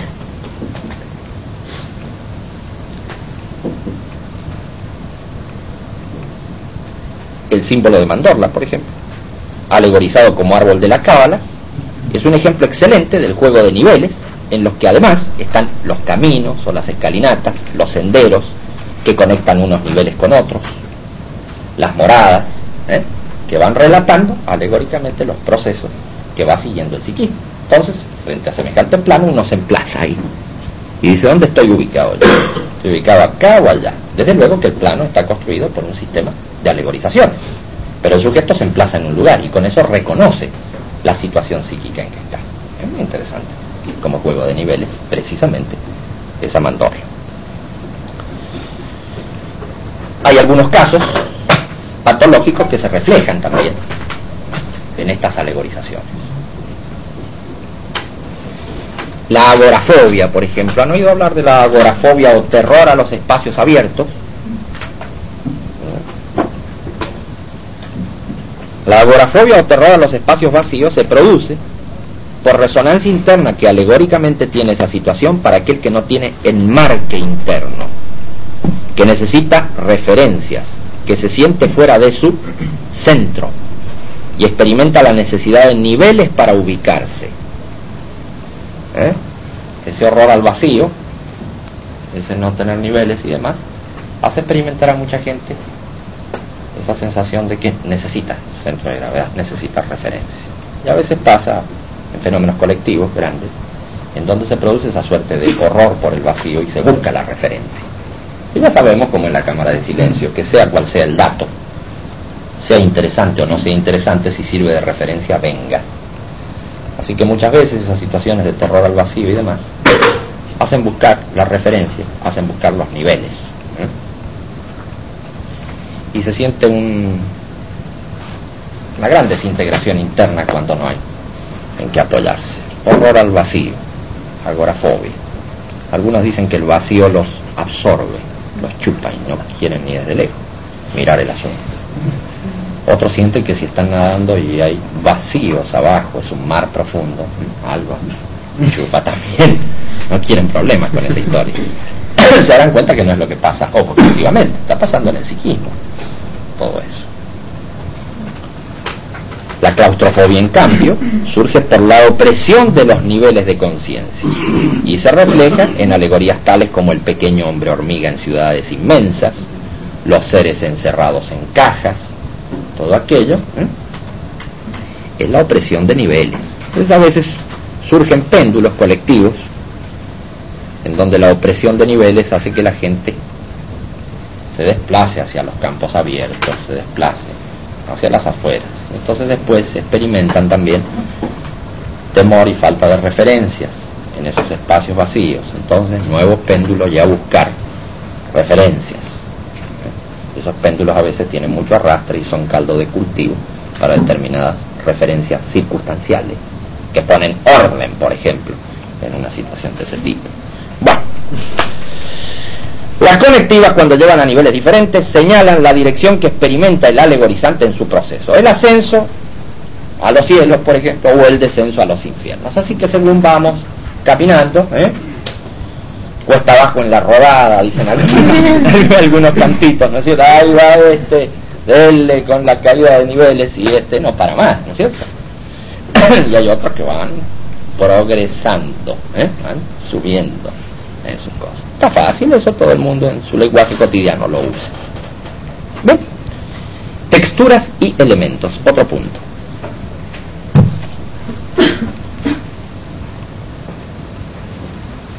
Estos elementos, antiguos como el mundo, de gran fuerza plástica en la representación alegórica, estos de fuego, agua, aire y tierra, así como todo tipo de material y textura, deben interpretarse por las sensaciones comúnmente aceptadas que producen. No es difícil interpretar un chiste, una broma, en el que a una persona le arrojan agua. ¿Eh?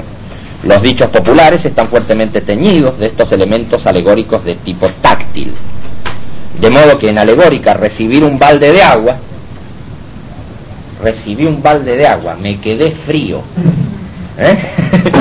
Eso recibir, eso es lo mismo que quedarse estupefacto, quedarse sorprendido, porque esto de recibir un baldazo de agua táctilmente, pues claro, nos pone en presencia de un fenómeno de contracción, de estupefacción, de inmovilidad. Es una alegorización de una sensación táctil, esto de quedarse estupefacto, quedarse rígido, quieto, por recibir un balde de agua. Todos entienden esto de que recibir un balde de agua es quedarse estupefacto. ¿Y qué tiene que ver el balde de agua con...? Es la sensación táctil que está asociada a esa situación, la que se refleja en la alegoría de esa frase. Numerosas entidades tienen en su carácter texturas o elementos definidos que enriquecen la interpretación. Un defensor, por ejemplo, se sabe que cumple con la función de impedir una entrada, pero si es un ángel con sus atributos de ser volador y una espada flamígera, que es un atributo cortante y quemante, y bueno, no resultará explicado de la misma, no resultará explicando la misma situación psíquica que si es un perro de muchas cabezas, el defensor, y dientes desgarrantes. No es para el psiquismo, no es la impresión de esa imagen plástica, no es la misma esto de lo cortante y quemante que lo desgarrante o lo triturante o cosas por el estilo, según se trate de un defensor u otro. No, El color también alegoriza a menudo sensaciones táctiles. Sensaciones táctiles. Les pongo un ejemplo breve, pero antes digo esto. Rojo es lo mismo que fuego en muchos casos. Negro es lo mismo que profundidad, abismo, asfixia, etc. Blanco es lo mismo que refracción, son valores que más o menos están aceptados comúnmente. Los mismos valores que aparecen en estas paletas de colores para los avanzantes o cálidos y retrocedentes o fríos en los colores. Comprenden ese tipo de escala. Todo el mundo se maneja con eso, con los colores cálidos. El ejemplo es este. Una persona está en semisueño. Fíjense, es un ejemplo muy elemental. Está en semisueño, tiene una pequeña herida en su dedo. ¿Eh? En semisueño, rosa con su dedo el borde de la cama. Y esta sensación de dolor, de roce del dedo en esa herida, esta sensación de dolor en el borde de la cama se traduce rápidamente como una impresión visual en color en donde el sujeto ve la imagen de su mano con todas sus uñas pintadas de rojo, por ejemplo.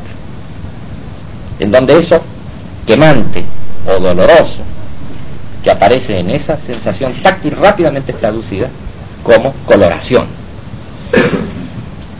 Los colores en general, así como estas cuestiones de las texturas, están relacionadas con fenómenos de tipo táctil. Así que no es de extrañarse que esto del de la acidez estomacal, que está soñando en la cama, que se incendia y está metido en un gran fuego y todo aquello, no es de extrañar este tipo de traducciones a texturas y a colores que aparecen muy vividamente. Lo mismo que este otro que se nos enredó en la cama con las sábanas y ahora parece soñando que se mete en un Senegal, en una ciénaga, y se va asfixiando, ¿no es cierto? Esta sensación de textura, esta sensación bien táctil, de enredo en sábanas o de toque en la mano, o estas sensaciones que son sensaciones de calor y de opresión por las mantas, ¿eh? y el sujeto se manda sus sueñitos coloreados y de textura rara, no es difícil de comprender. Así que el color vale a menudo relacionado con sensaciones táctiles. Texturas y elementos tienen mucho que ver con el sentido táctil. Bien, momentos de proceso, otro punto. Edades, transformismos e inversiones. Edades, transformismos e inversiones.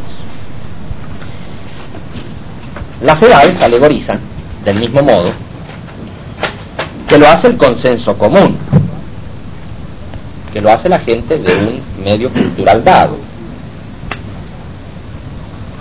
pero admitiendo distintos planos de interpretación. Por ejemplo, ¿qué piensa el hombre común cuando se dice, a ver, ¿qué le representa a usted, mi amigo?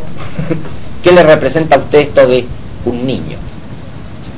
Entonces el otro ciudadano va a decir, bueno, un niño es la pureza, es la inocencia, pero también es la inexperiencia, la falta de fuerza, la necesidad de otro, en suma, carencia. Todo esto lo va a decir cualquier ciudadano, palabras más, menos, pero se va a mover con ese tipo de interpretación, sobre todo en, un determinado medio cultural. En otro medio puede significar otra cosa, y ahí que se nos confunda luego la interpretación alegórica cuando pasamos de una cultura a otra. Un viejo, el viejo en general, significa para el consenso común enfermedad, proximidad de la muerte, etcétera, pero también experiencia, sabiduría, etcétera. A veces los atributos que acompañan a una edad explican su sentido correcto. ¿eh? Pero en otras ocasiones hay que tomar los diversos sentidos para elegir el correcto en el contexto argumental. Claro, si ponemos una imagen donde ese viejo aparece sumergido entre libros y con una lámpara en la mano y todo aquello, pues no será un, lo que se está destacando que es un viejo enfermo a lo mejor es enfermo, pero no parece que fuera lo importante. En esa alegoría parece que se estuviera hablando de un viejo sabio o cosas por el estilo. Y si se está hablando del niño Jesús, se está hablando no de un gordito solamente, se está hablando ahí de este que tiene otros atributos. Seguramente a él pertenecerá la, la bondad, la inocencia, la pureza y todo aquello. Así que habrá que tomar algunos elementos y algunos atributos que están implícitos o tácitos para seguir su correcta interpretación. Lo dicho vale igualmente para las transformaciones de una cosa en otra o las inversiones, que es un caso particular de transformismo. Este fenómeno es frecuente en el juego de palabras y en las alusiones burlonas. Esto de transformar una cosa en otra. Las palabras, que a veces se hace un pequeño cambio en una letra y queda toda una cosa risueña, ¿no es cierto? Estos transformismos cambian rápidamente el sentido de las cosas. O a veces las inversiones. Con las inversiones se trabaja muy frecuentemente en las bromas, sobre todo en las bromas pesadas. ¿No es cierto?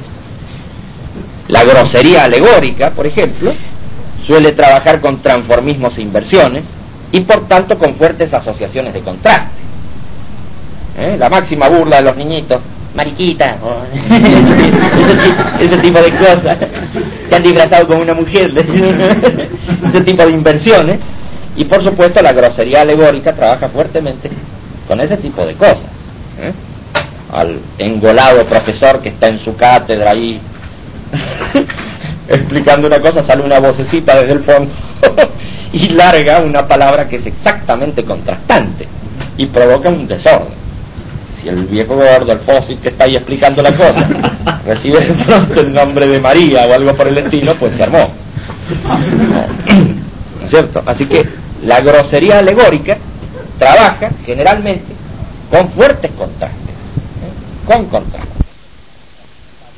Por eso algunos sabios recomendaron a sus discípulos en su momento que el que se humilla será ensalzado y el que se ensalza será humillado, que es una forma de decir, y si uno se hace el tonto es difícil que lo puedan degradar, pero si uno se hace el personaje, en cuanto se atropelló una baldosa, quedó como la mona. claro, porque si este es un gran personaje, hombre, si se cae, se acabó todo, salta el contraste rapidito. Pero si el hombre parece que se nos achata más, más todavía, todo lo que puede, y está difícil hacer inversiones alegóricas, ¿no es cierto?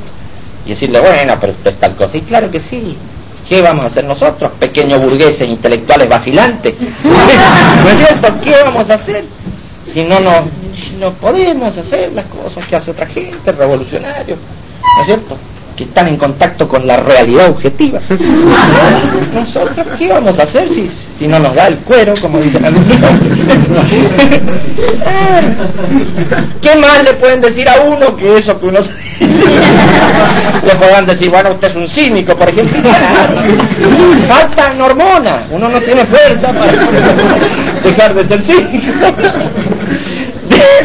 de manera que este asunto de las inversiones en la grosería alegórica puede ser de algún interés desde el punto de vista táctico para los que les interesen esas cosas.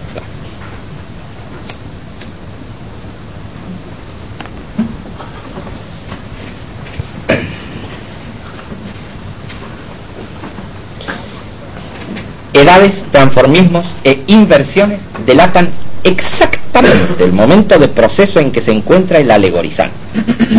Ustedes habrán visto que hay gente que tiene especial proclividad a, a, cometer las cosas con esto de la grosería alegórica. Si nosotros examinamos a esas personas que tienen gusto por esto de la grosería alegórica, nos vamos a encontrar exactamente con la situación de su psiquismo. No nos vamos a encontrar con la situación del psiquismo del otro, sino de él. Hay personas preocupadísimas por el problema de las inversiones, por ejemplo, hay gente que siempre anda ahí preocupándose de si es homosexual o no lo es. Ese tipo de cositas delatan exactamente la situación del psiquismo de ese alegorizante, ¿no es cierto? No del otro. Bueno, de manera que puede tener algún interés, porque está muy difundido esto de la grosería alegórica, muy difundido.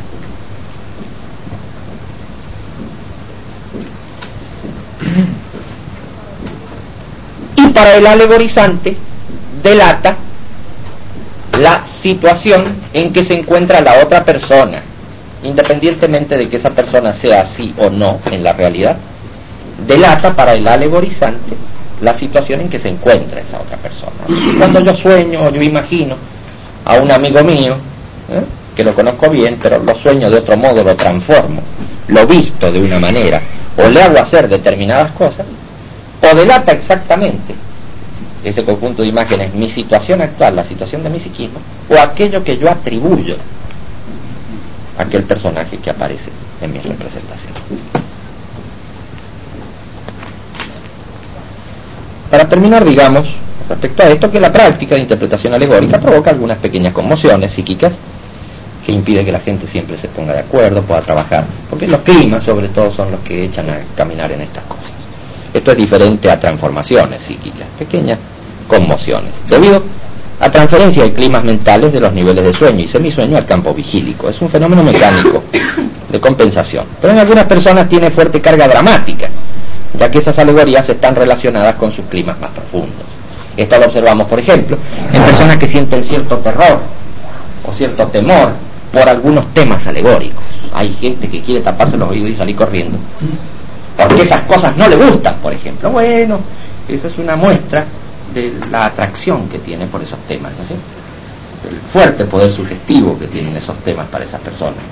Estas personas reconocen esa cosa y no quieren ser atrapadas por tales temas. Entonces escapan mucho de esas situaciones. Cuando nosotros vemos escapar gente de una determinada situación, esos escapes irracionales nos muestran muy a menudo también el poder atractivo que tienen esas cosas para ellos. Y tal vez el reconocimiento interno de la pérdida de identidad, como a ser succionado. ¿No es Así que alegóricamente eso es bueno tenerlo en cuenta cuando se trabaje con interpretación.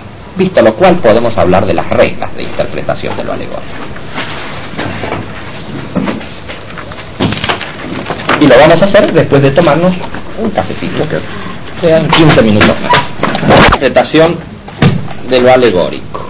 Reglas de interpretación de lo alegórico. Primeramente, reducir a símbolo los elementos más destacados de un tema alegórico. Segundo, comprender la materia prima, sobre todo en las interpretaciones personales, con que se ha elaborado la alegoría, observando su modificación original. Aparece un señor conocido, pero con otras categorías, con otras características, ¿eh? diferentes a las que tiene la materia prima con que he elaborado tal cosa.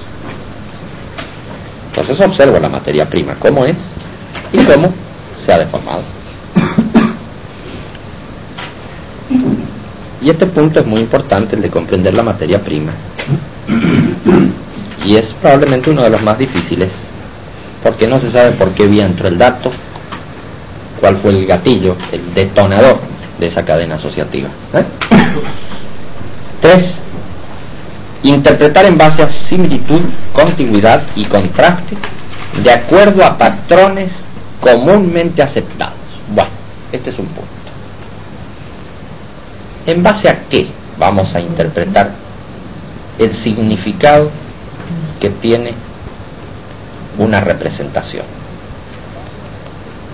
En base a las especulaciones que pueden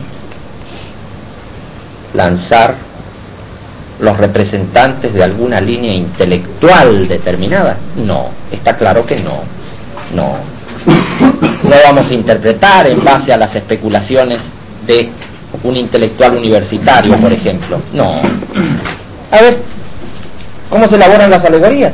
Las alegorías se elaboran en un contexto cultural, las elabora la gente, y las elabora también ese universitario que en sus niveles infravigílicos y que en sus trabajos límbicos, ese universitario está también trabajando con los mismos valores, los mismos patrones aceptados, el mismo tipo de representación del pueblo al cual pertenece, del conjunto de las ideaciones que circulan alrededor de uno. De manera que si nuestro amigo universitario es psicoanalista y para interpretar el problema de una alegoría se refiere a Sófocles y la cultura griega para meter Edipo de contrabando, dejemos esa cuestión pues. Y vamos a preguntarle más bien al de la esquina, ¿eh? así que no al universitario, le vamos a preguntar a ese al que vende sándwich, o al otro que sale de la fábrica, oiga, ¿y qué le parece a usted que sea un viejo que anda por la nieve? ¿Comprenden? Porque aún ese intelectual notable, ese notable intelectual, cuando está trabajando en esos niveles, lo está haciendo con sistemas de ideación propios de la cultura o del pueblo al cual pertenece y con un sistema de valores que de ninguna manera, que de ninguna manera están trabajando a niveles corticales. ¿Captan la idea? Así que nosotros vamos a interpretar cualquier alegoría de qué se trate, vamos a buscar los patrones y las medidas de interpretación en aquello que nos dice el pueblo en cuestión el pueblo de donde surge esa alegoría.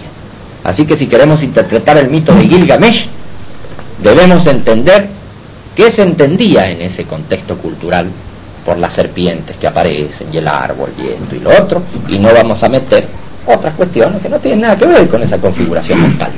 ¿Mm? Así que cuando vamos a interpretar ciertos ritos aztecas o cosas por el estilo, tendremos que ver el valor con que cumplían esos ritos y qué significaba en el contexto cultural en cuestión. Dirán, pero hay mitos universales, perfectamente, hay mitos universales. ¿Cómo no? Los hay. Y hay producciones universales comunes a todos, formas básicas de representación que son propias de la estructura de la conciencia humana. ¿Cómo no? Eso no admite mayor dificultad.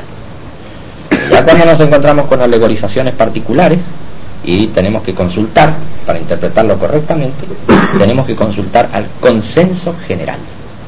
Lo que la gente, ¿quién es la gente? No se sabe quién es la gente. Bonete, la gente. ¿No es cierto? Común entiende, no vamos a ir a preguntarle a un universitario. ¿Qué tiene que ver con la gente? ¿No sé?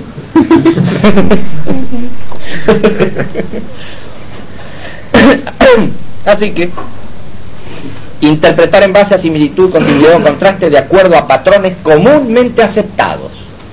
¿Eh? Estos que juegan a la lotería, 22, los dos patitas, 13, el ahorcado, no sé cómo hacen ellos. sí, claro, ha pasado del tarot, bueno, de acuerdo, y sí, antes del tarot vino de otro lado, pero el hecho es que comúnmente aceptado.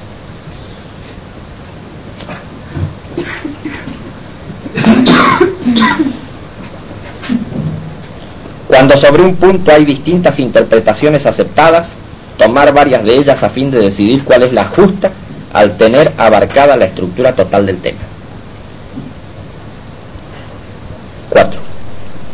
Comprender el argumento o los argumentos que pueden jugar en cada tema.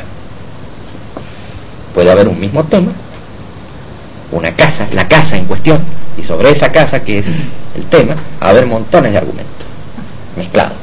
¿eh? Una misma persona puede jugar distintos papeles en una representación, así como en otros casos, una misma persona ser mezcla de otros temas también.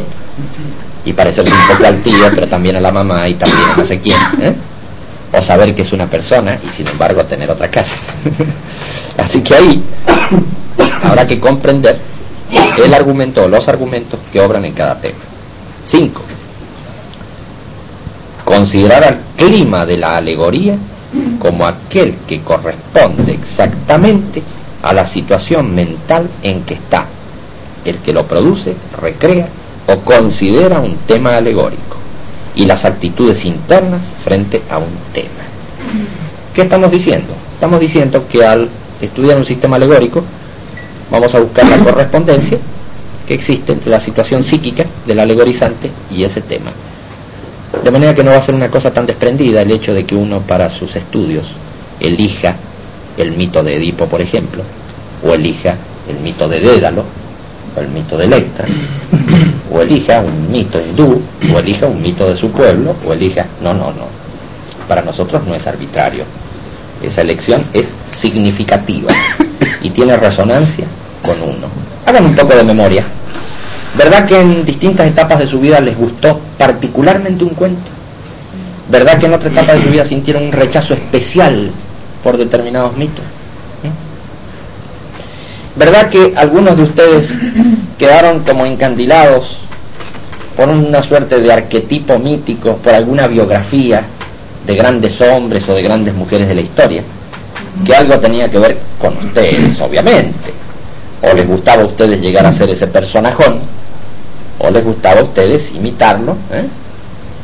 no era al acaso que a ustedes les gustara especialmente ese mito, esa leyenda, sino que tenía que ver con la situación psíquica de ustedes. Eso sin ninguna duda. Del mismo modo sucede con los rechazos.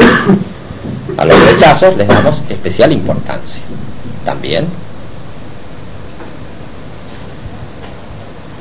por ejemplo, desagrado o temor por ciertos elementos, o bien atracción y gusto, o bien sensación de que algo está implícito o apenas insinuado, nos hace comprender la situación mental de quien padece esos climas de acuerdo al contraste, de acuerdo al contraste, cuando uno le escapa, ¿no es cierto?, a similitud o a continuidad. Así que es igualmente significativo desde el punto de vista de la interpretación alegórica, es igualmente significativo esto de la atracción, del gusto o del rechazo. Nos da igual.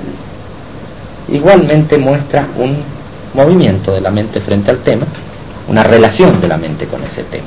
No es desconectado. No basta decir, ah, bueno, en tal alegoría tal cosa me desagrada, entonces no tiene nada que ver conmigo. No voy a alegorizar yo lo que me desagrada. Es que sí, es que muy a menudo voy a alegorizar lo que me desagrada.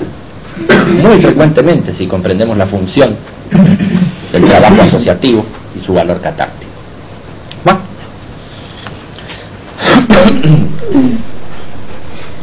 En ese sentido, el contraste no debe confundir. Cuando alguien huye del tema desagradable, reconocemos en él el mismo clima interno y el temor de ser atrapado. Todas las fobias, todas, son huidas alegóricas de temas asociados a climas de gran fuerza atractiva para el que los padece.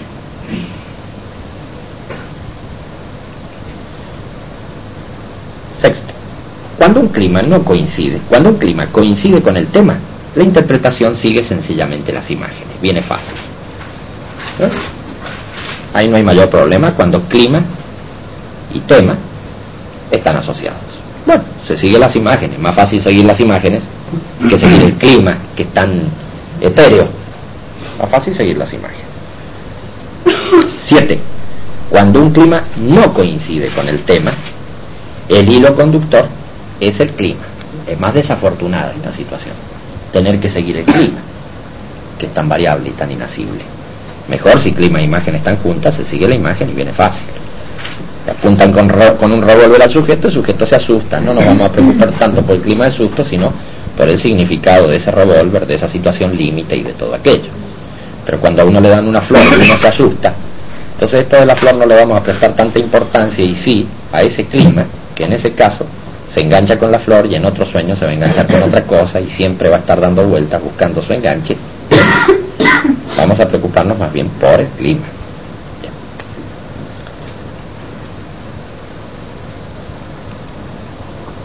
Ocho. Un tema puede repetirse en una misma o en diversas secuencias alegóricas. Igual puede suceder con un argumento es el argumento repetido, como el clima repetido, el que denota la fijación del psiquismo a una etapa. La repetición de temas revela la fijación del psiquismo solo a determinados aspectos de una etapa, o a situaciones más bien. Claro, ¿de dónde saco la materia prima informativa de mi secuencia onírica? La saco del día, ya lo descubrió Freud a eso, lo destacó muy bien. Destacó que tomaba la materia prima de los elementos que había percibido durante el día, el soñante. Ahí estaban puestos en la realidad inmediata. Y entonces con esa materia prima uno hace sus peculiares estructuraciones. Entonces el tema, el tema, a los efectos de la interpretación, no es tan revelador como lo que se hace con ese tema, los argumentos que lo recorren, los climas que lo acompañan. Porque el tema normalmente tiene que ver con esa materia que viene del mundo circundante. Puede ser de interés, desde luego, comprender que ha habido traducción de sensaciones a, a otras imágenes. Entonces uno dice, ¿y de dónde salió esto si esto yo no lo he visto en todo el día?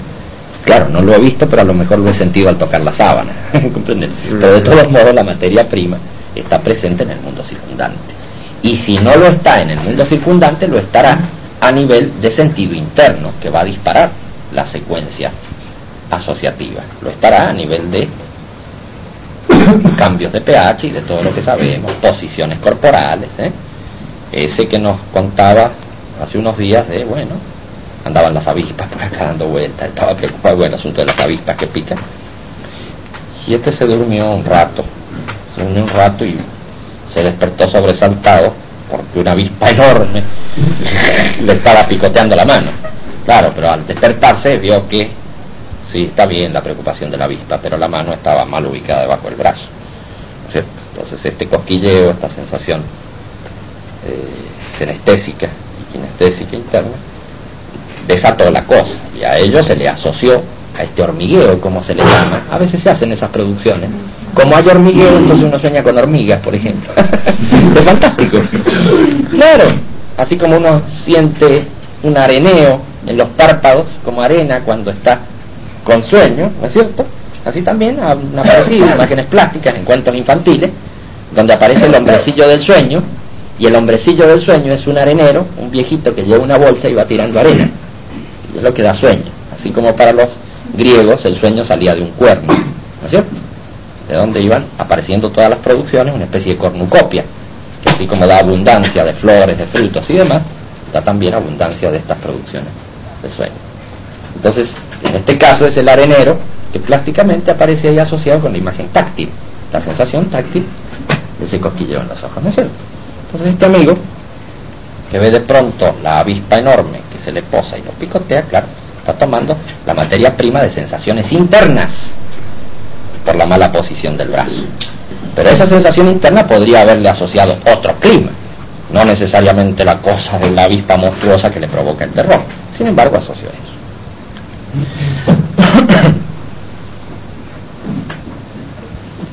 Así que un tema puede repetirse en una misma o en diversas secuencias alegóricas.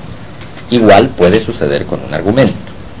Es el argumento repetido, como el clima repetido, el que denota la fijación del psiquismo a una etapa.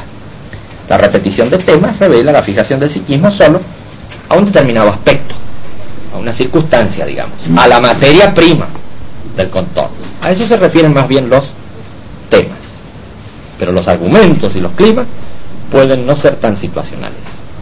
El enganche, las secuencias que uno hace con esos temas propios del día, esos enganches y esas secuencias, pueden no tener que ver con la situación del día, sino con la fijación del psiquismo a una determinada etapa. Y así pues, nosotros reconocemos en nosotros mismos que van cambiando los temas de día en día, de mes en mes, de año en año, y cada tanto tiempo aparece el mismo argumento en nuestro sueño, ¿no es contado con unas imágenes o con otras, pero el climita sigue trasladándose y mantiene su inercia hasta que se agote una instancia. En algunas personas no se agota nunca, en otras personas se desgasta, en otras personas lo desgasta.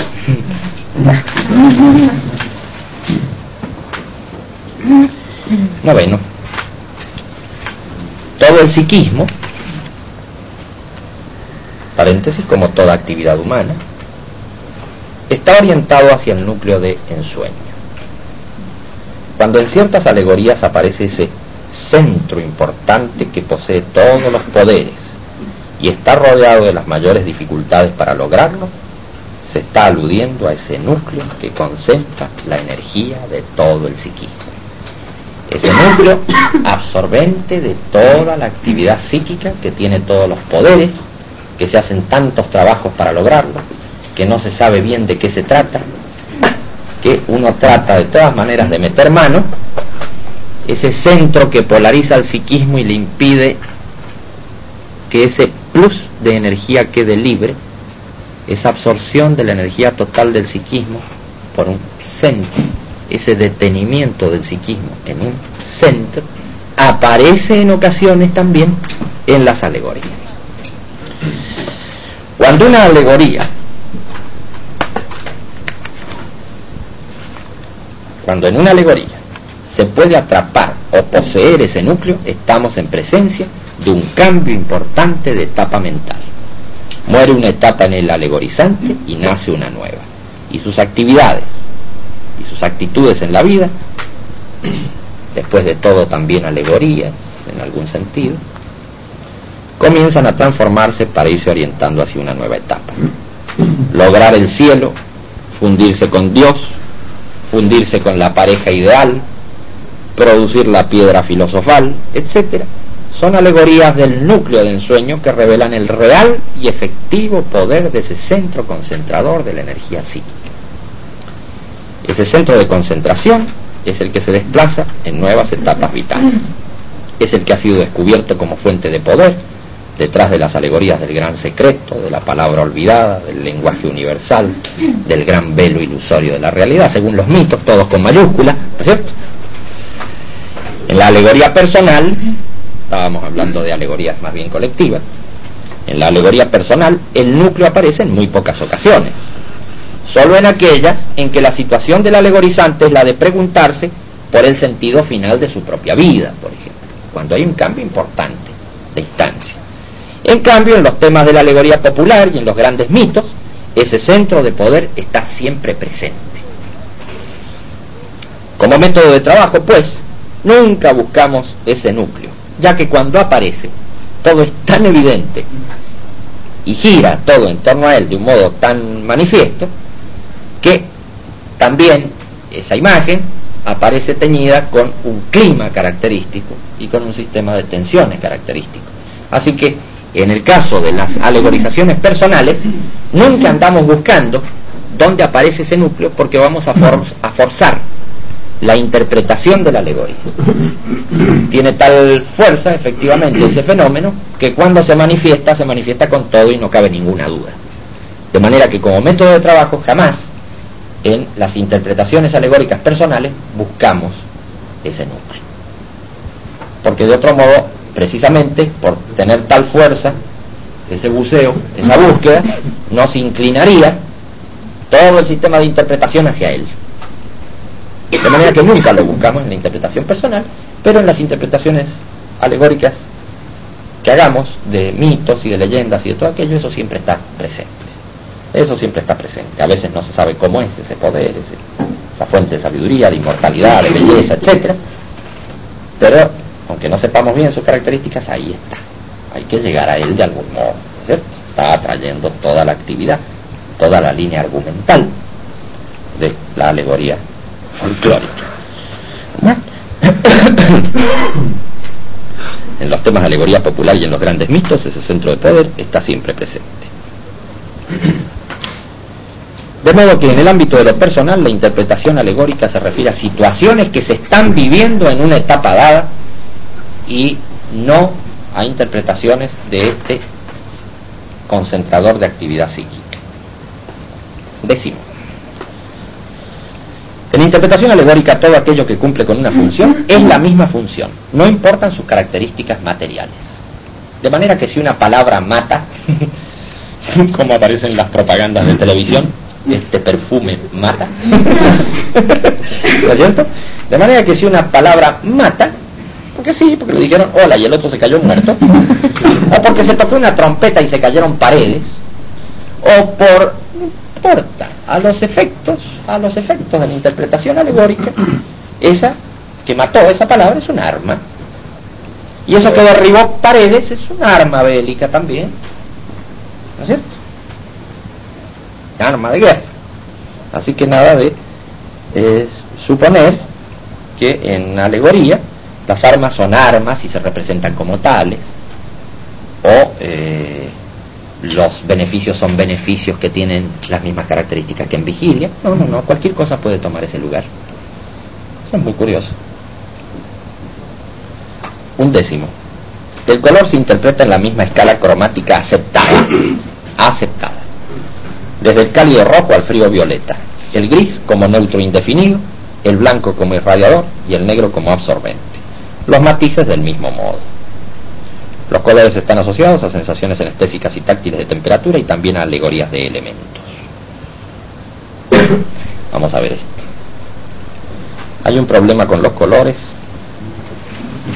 y con los matices y con esto de las claridades o las oscuridades en la presentación de los colores. Hay algunas descripciones muy ricas en estos elementos, tales como las que se hacen en el mar de Otodol o el libro de los muertos tibetanos. Allí hay un sujeto que parece que va llevando el alma del otro por control remoto. El otro parece que no entiende bien lo que pasa, entonces este se pone delante del muerto y le va diciendo cosas. Cuidado, hijo, que debes observar los colores que se presentan delante de tus ojos. Allí se presentará en ese bardo, en ese estado, allí se presentará el color amarillo. No vayas hacia el color amarillo mortecino, debes ir hacia el amarillo brillante, que no sé qué cosa pasa. Y luego se presentará otro color, y entonces este va desde afuera, diciéndole las cosas, y el otro como una especie de zombie que no entiende bien el asunto, va escuchando y se va orientando de acuerdo a cómo maneje las operaciones los sacerdotes de abajo. De manera que ahí en el bardo, por ejemplo, es muy evidente cómo el, alma de esta persona que se ha muerto, cómo tiene tendencia a ubicarse en el bardo, ubicarse en el estado, en el nivel que corresponde a la vida que ha pasado en esta tierra. Así que algunas personas tienen tendencias a ubicarse en un bardo de un color o en un bardo de otro color, a ubicarse en un nivel ubicarse en otro. Y cada uno se orienta hacia aquel nivel de representación que tiene que ver con las acciones que ha sufrido en su vida. De manera que, como tiene relativa libertad de opción entre estos bardos, por último va a ir a dar aquel que le corresponda. Pero como podría producirse algunos errores y no ir, tardar mucho tiempo y quedarse enredado ahí en un bardo que no lo corresponde hasta llegar al, al verdadero, al propio de su nivel, entonces el otro ayuda y le va explicando que no se confunda, que tome los colores más brillantes y se aleje de los mortecinos, que sepa distinguir estos colores y vaya orientándose al bardo que le corresponde de acuerdo a sus acciones pasadas en esta vida. Entonces en alegórica, esto que pasa en el bardo todo es también muy frecuente. Interpretación que corresponde a los colores eh, brillantes suele denotar estados de cierta claridad interna y lo que corresponde a los colores oscuros, confusos, muestra también la confusión y la oscuridad del psiquismo.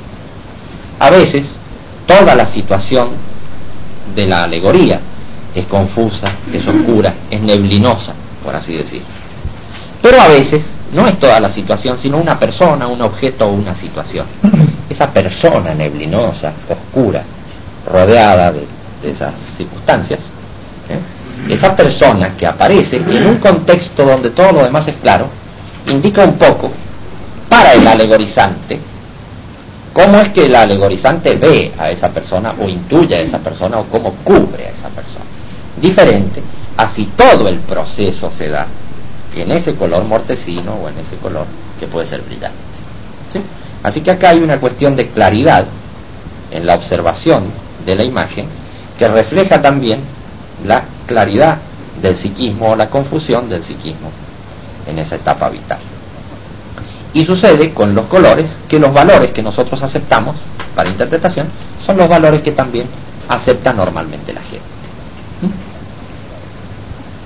Así que en la interpretación de los colores no tenemos mayores problemas porque es lo comúnmente aceptado.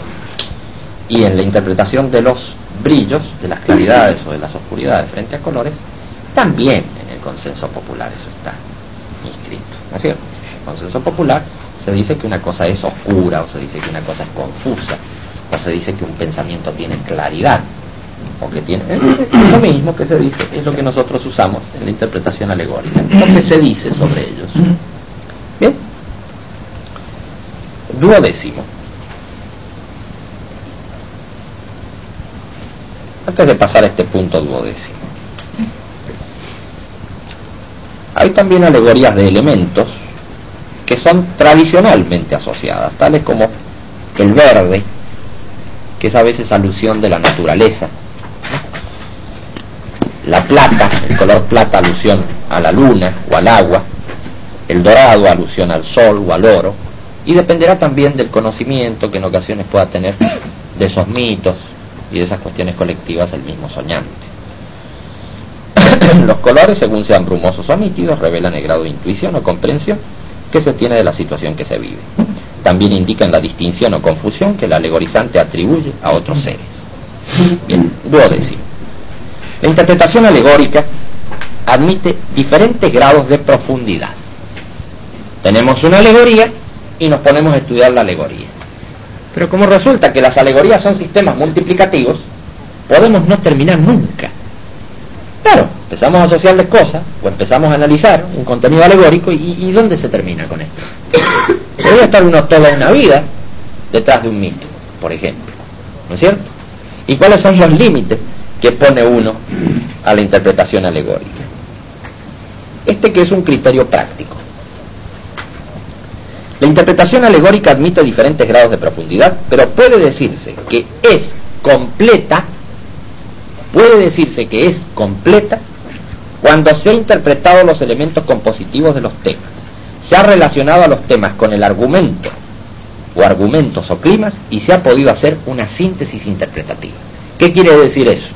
Quiere decir que de una alegoría compleja se pueden reducir los elementos compositivos, relacionarlos con los climas y los temas y hacer una breve síntesis a lo mejor en media página y sí, si se hace todo eso en media página o si se hace todo eso en una frase, la síntesis es completa.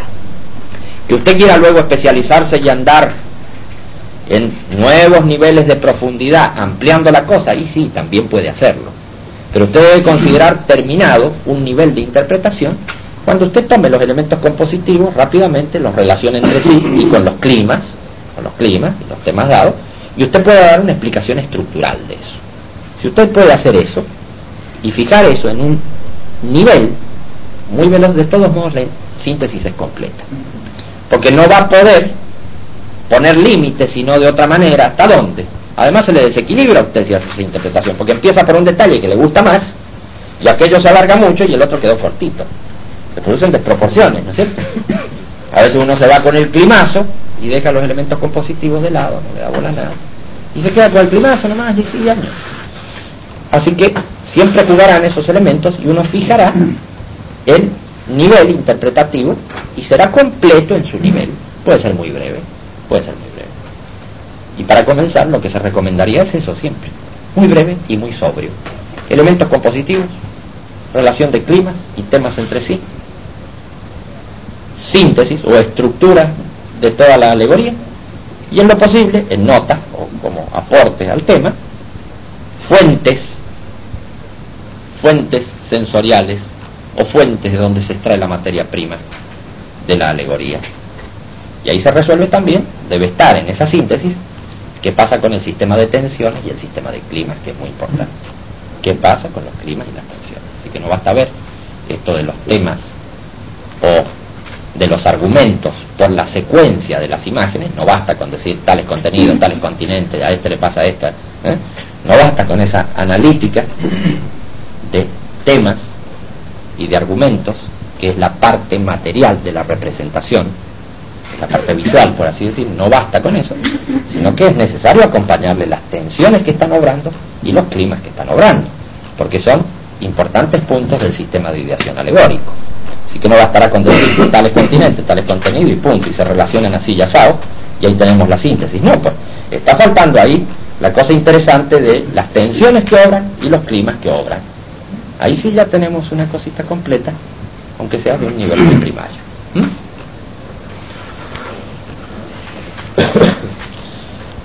Decimo tercero.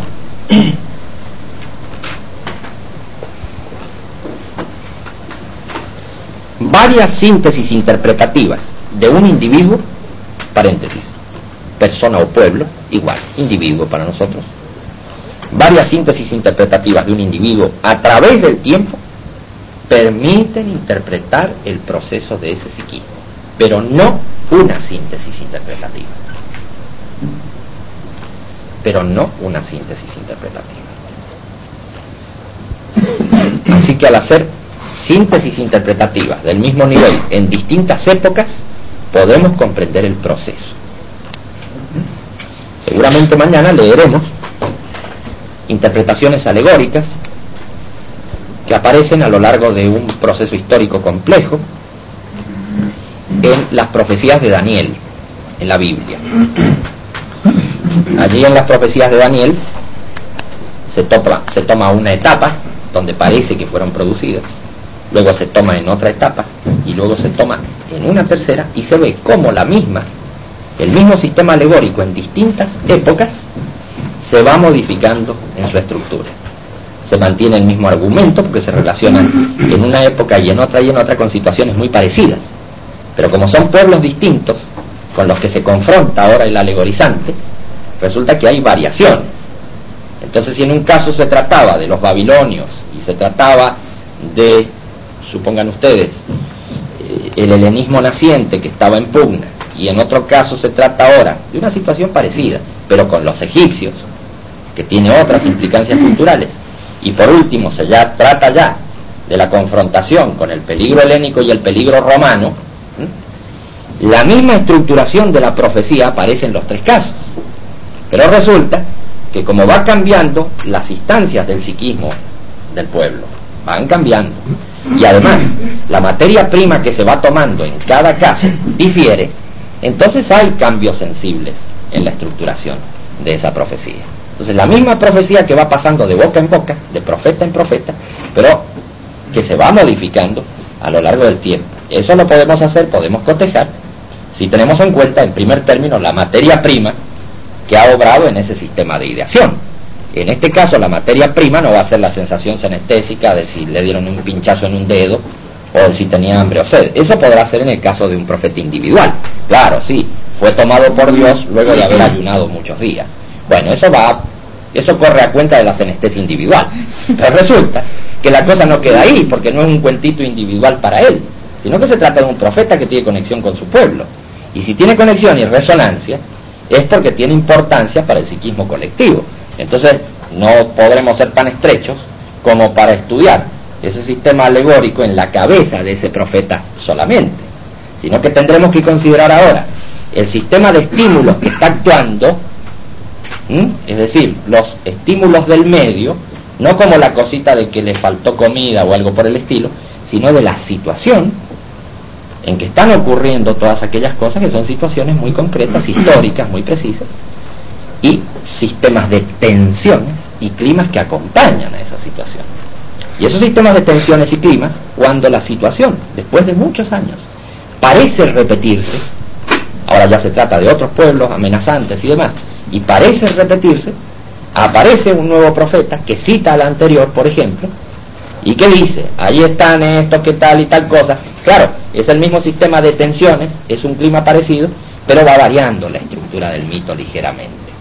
Va variando la estructura del mito y reconocemos que han variado las tensiones, que se han solucionado algunos problemas de interpretación de procesos, o bien que han surgido nuevas tensiones porque se ha producido desgarramiento en el interior del pueblo y ya hay fracciones ideológicamente divididas y entonces cuando está hablando ese proceso, ese profeta, está leccionando en parte con sus profecías y con sus amonestaciones, está leccionando a la línea que corresponde y está también largando imprecaciones con los otros que se van alejando de la cosa y están provocando división, pérdida de identidad en el interior de ese cuerpo alegórico. Entonces, claro, vemos que va variando ligeramente la alegoría de uno a otro. Pero hay toda una secuencia porque se trata del mismo individuo, en este caso un pueblo. Entonces es una cosa muy interesante cotejar eso con la materia prima que ha obrado en la producción de esa alegoría, con el sistema de tensiones y de climas que están trabajando, y luego al hacer esa síntesis interpretativa sí podemos cotejar distintos momentos del proceso. Incluso se toman los mismos temas, pero ya el argumento va variando, ya va cambiando la cosa. Incluso muchos elementos que aparecen en, en la tradición hebrea, que luego van a pasar al cristianismo, se toma todo un sistema de ideación en el cristianismo, en el Apocalipsis, por ejemplo, pero ya con otro contexto. Entonces, cuando se habla de la ramera Babilonia y de esto y de lo otro, claro, se están tomando elementos de atrás, pero se le está refiriendo ahora a Roma. ¿No es cierto? Ya aparece en los cristianos un sistema de ideación muy similar en ese aspecto porque es la tradición que va corriendo de todos modos. Pero claro, lo adaptan a nuevas circunstancias y se produce una variación en la instancia psíquica. Y evidentemente se produce una importante variación en la instancia psíquica porque arranca el cristianismo ya como una variante totalmente diferente de su origen. Así que, en el punto decimotercero, por último, varias síntesis interpretativas de un individuo a través del tiempo permiten interpretar el proceso de ese psiquismo. Varias síntesis interpretativas y no una síntesis interpretativa. Yo tomo un mito, una leyenda.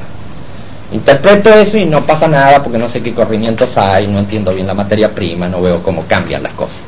Como hacíamos en simbólica, cuando no entendíamos bien la función de un símbolo como método de trabajo, sacábamos ese símbolo. Y decíamos, en el caso del análisis que se hizo el otro día, si sacamos esta mandorla que hay acá, en este templo que estamos estudiando, ¿qué pasa? Entonces al sacar las mandorlas nos dábamos cuenta que se nos desequilibraba el edificio. Y si poníamos un triángulo al revés pasaba otra cosa, y un cuadrado otra. Y al poner la mandorla cumplíamos, veríamos con qué función cumplía. Y acá procedemos de un modo parecido. Al relacionar síntesis interpretativas, si nos damos cuenta de qué cosa falta, qué cosa sobra, qué es lo que se va corriendo. Pero al tener solamente eso no hay referencia. ¿Captan la idea? Ese es todo el asunto. De manera que en alegórica, en alegórica, para sintetizar, decimos que estudiamos un particular mecanismo de la mente que es el asociativo y que esto asociativo está ligado a representación. O sea, lo asociativo trabajando con materia prima de representación, no lo asociativo en otros niveles. Bien. Y que esto asociativo con representaciones, esto es para nosotros lo alegórico. Y que lo alegórico, como proviene de vías asociativas, cumple con leyes de similitud, de continuidad de contraste, pues así funcionan las asociaciones. Que además, estas imágenes que están presentes en lo alegórico, están cargadas de tensiones y de climas. Y que eso tiene que ver con el psiquismo productor en ese momento de tal cosa. Que las alegorías cumplen con funciones que no están inútilmente puestas. Funciones en ocasiones de descargar tensiones, de transferir climas o a veces de concretar cosas abstractas que de otro modo no se pueden apresar para el alegorizar. ¿Y qué más decimos? Y bueno, decimos que existe un sistema interpretativo que se basa en la interpretación que da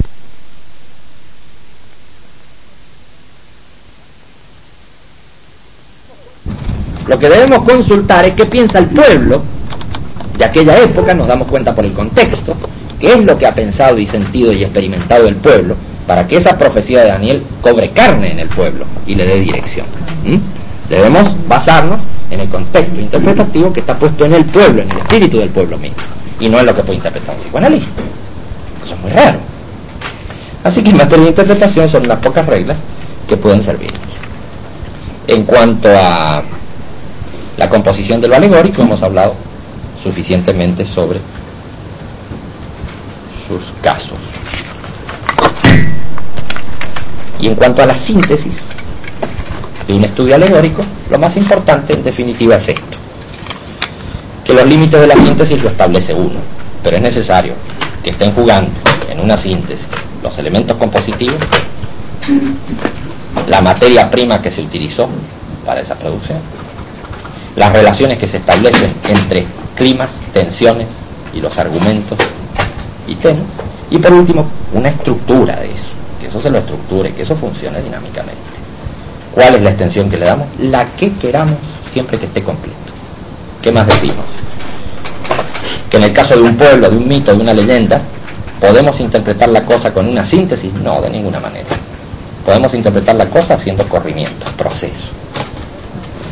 Y se trata de la producción onírica u otro tipo de producción de una persona, ¿qué decimos?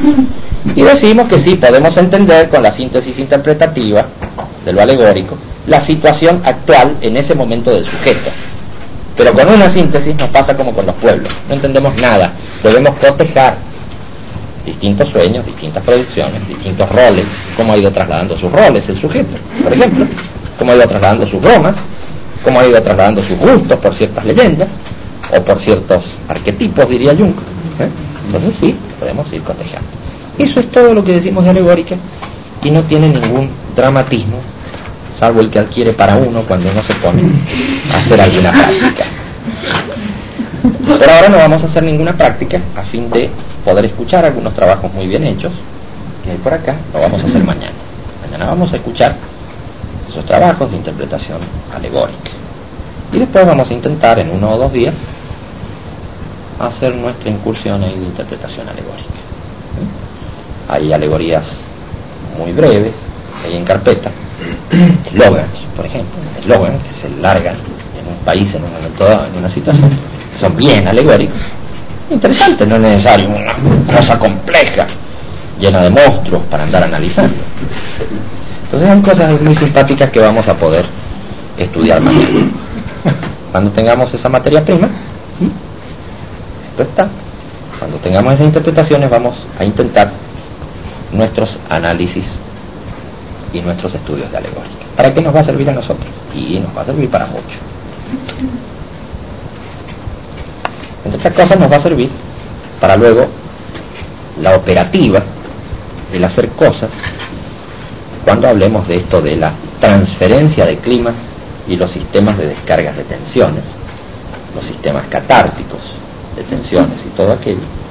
Y va a ser para nosotros de utilidad porque seguramente descubriremos cómo trabajan en nosotros esas tensiones, esos climas, y cómo, así como existe una empiria de descarga de tensiones en cada persona, y cada uno a su modo lo hace como puede, también existe una cosa más razonable y más económica de hacer las cosas.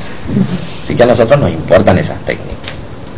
Pero es bueno entonces saber cómo obra esto, antes de hablar de técnica. Así que si quieren, ahora largamos un video sobre alegoría.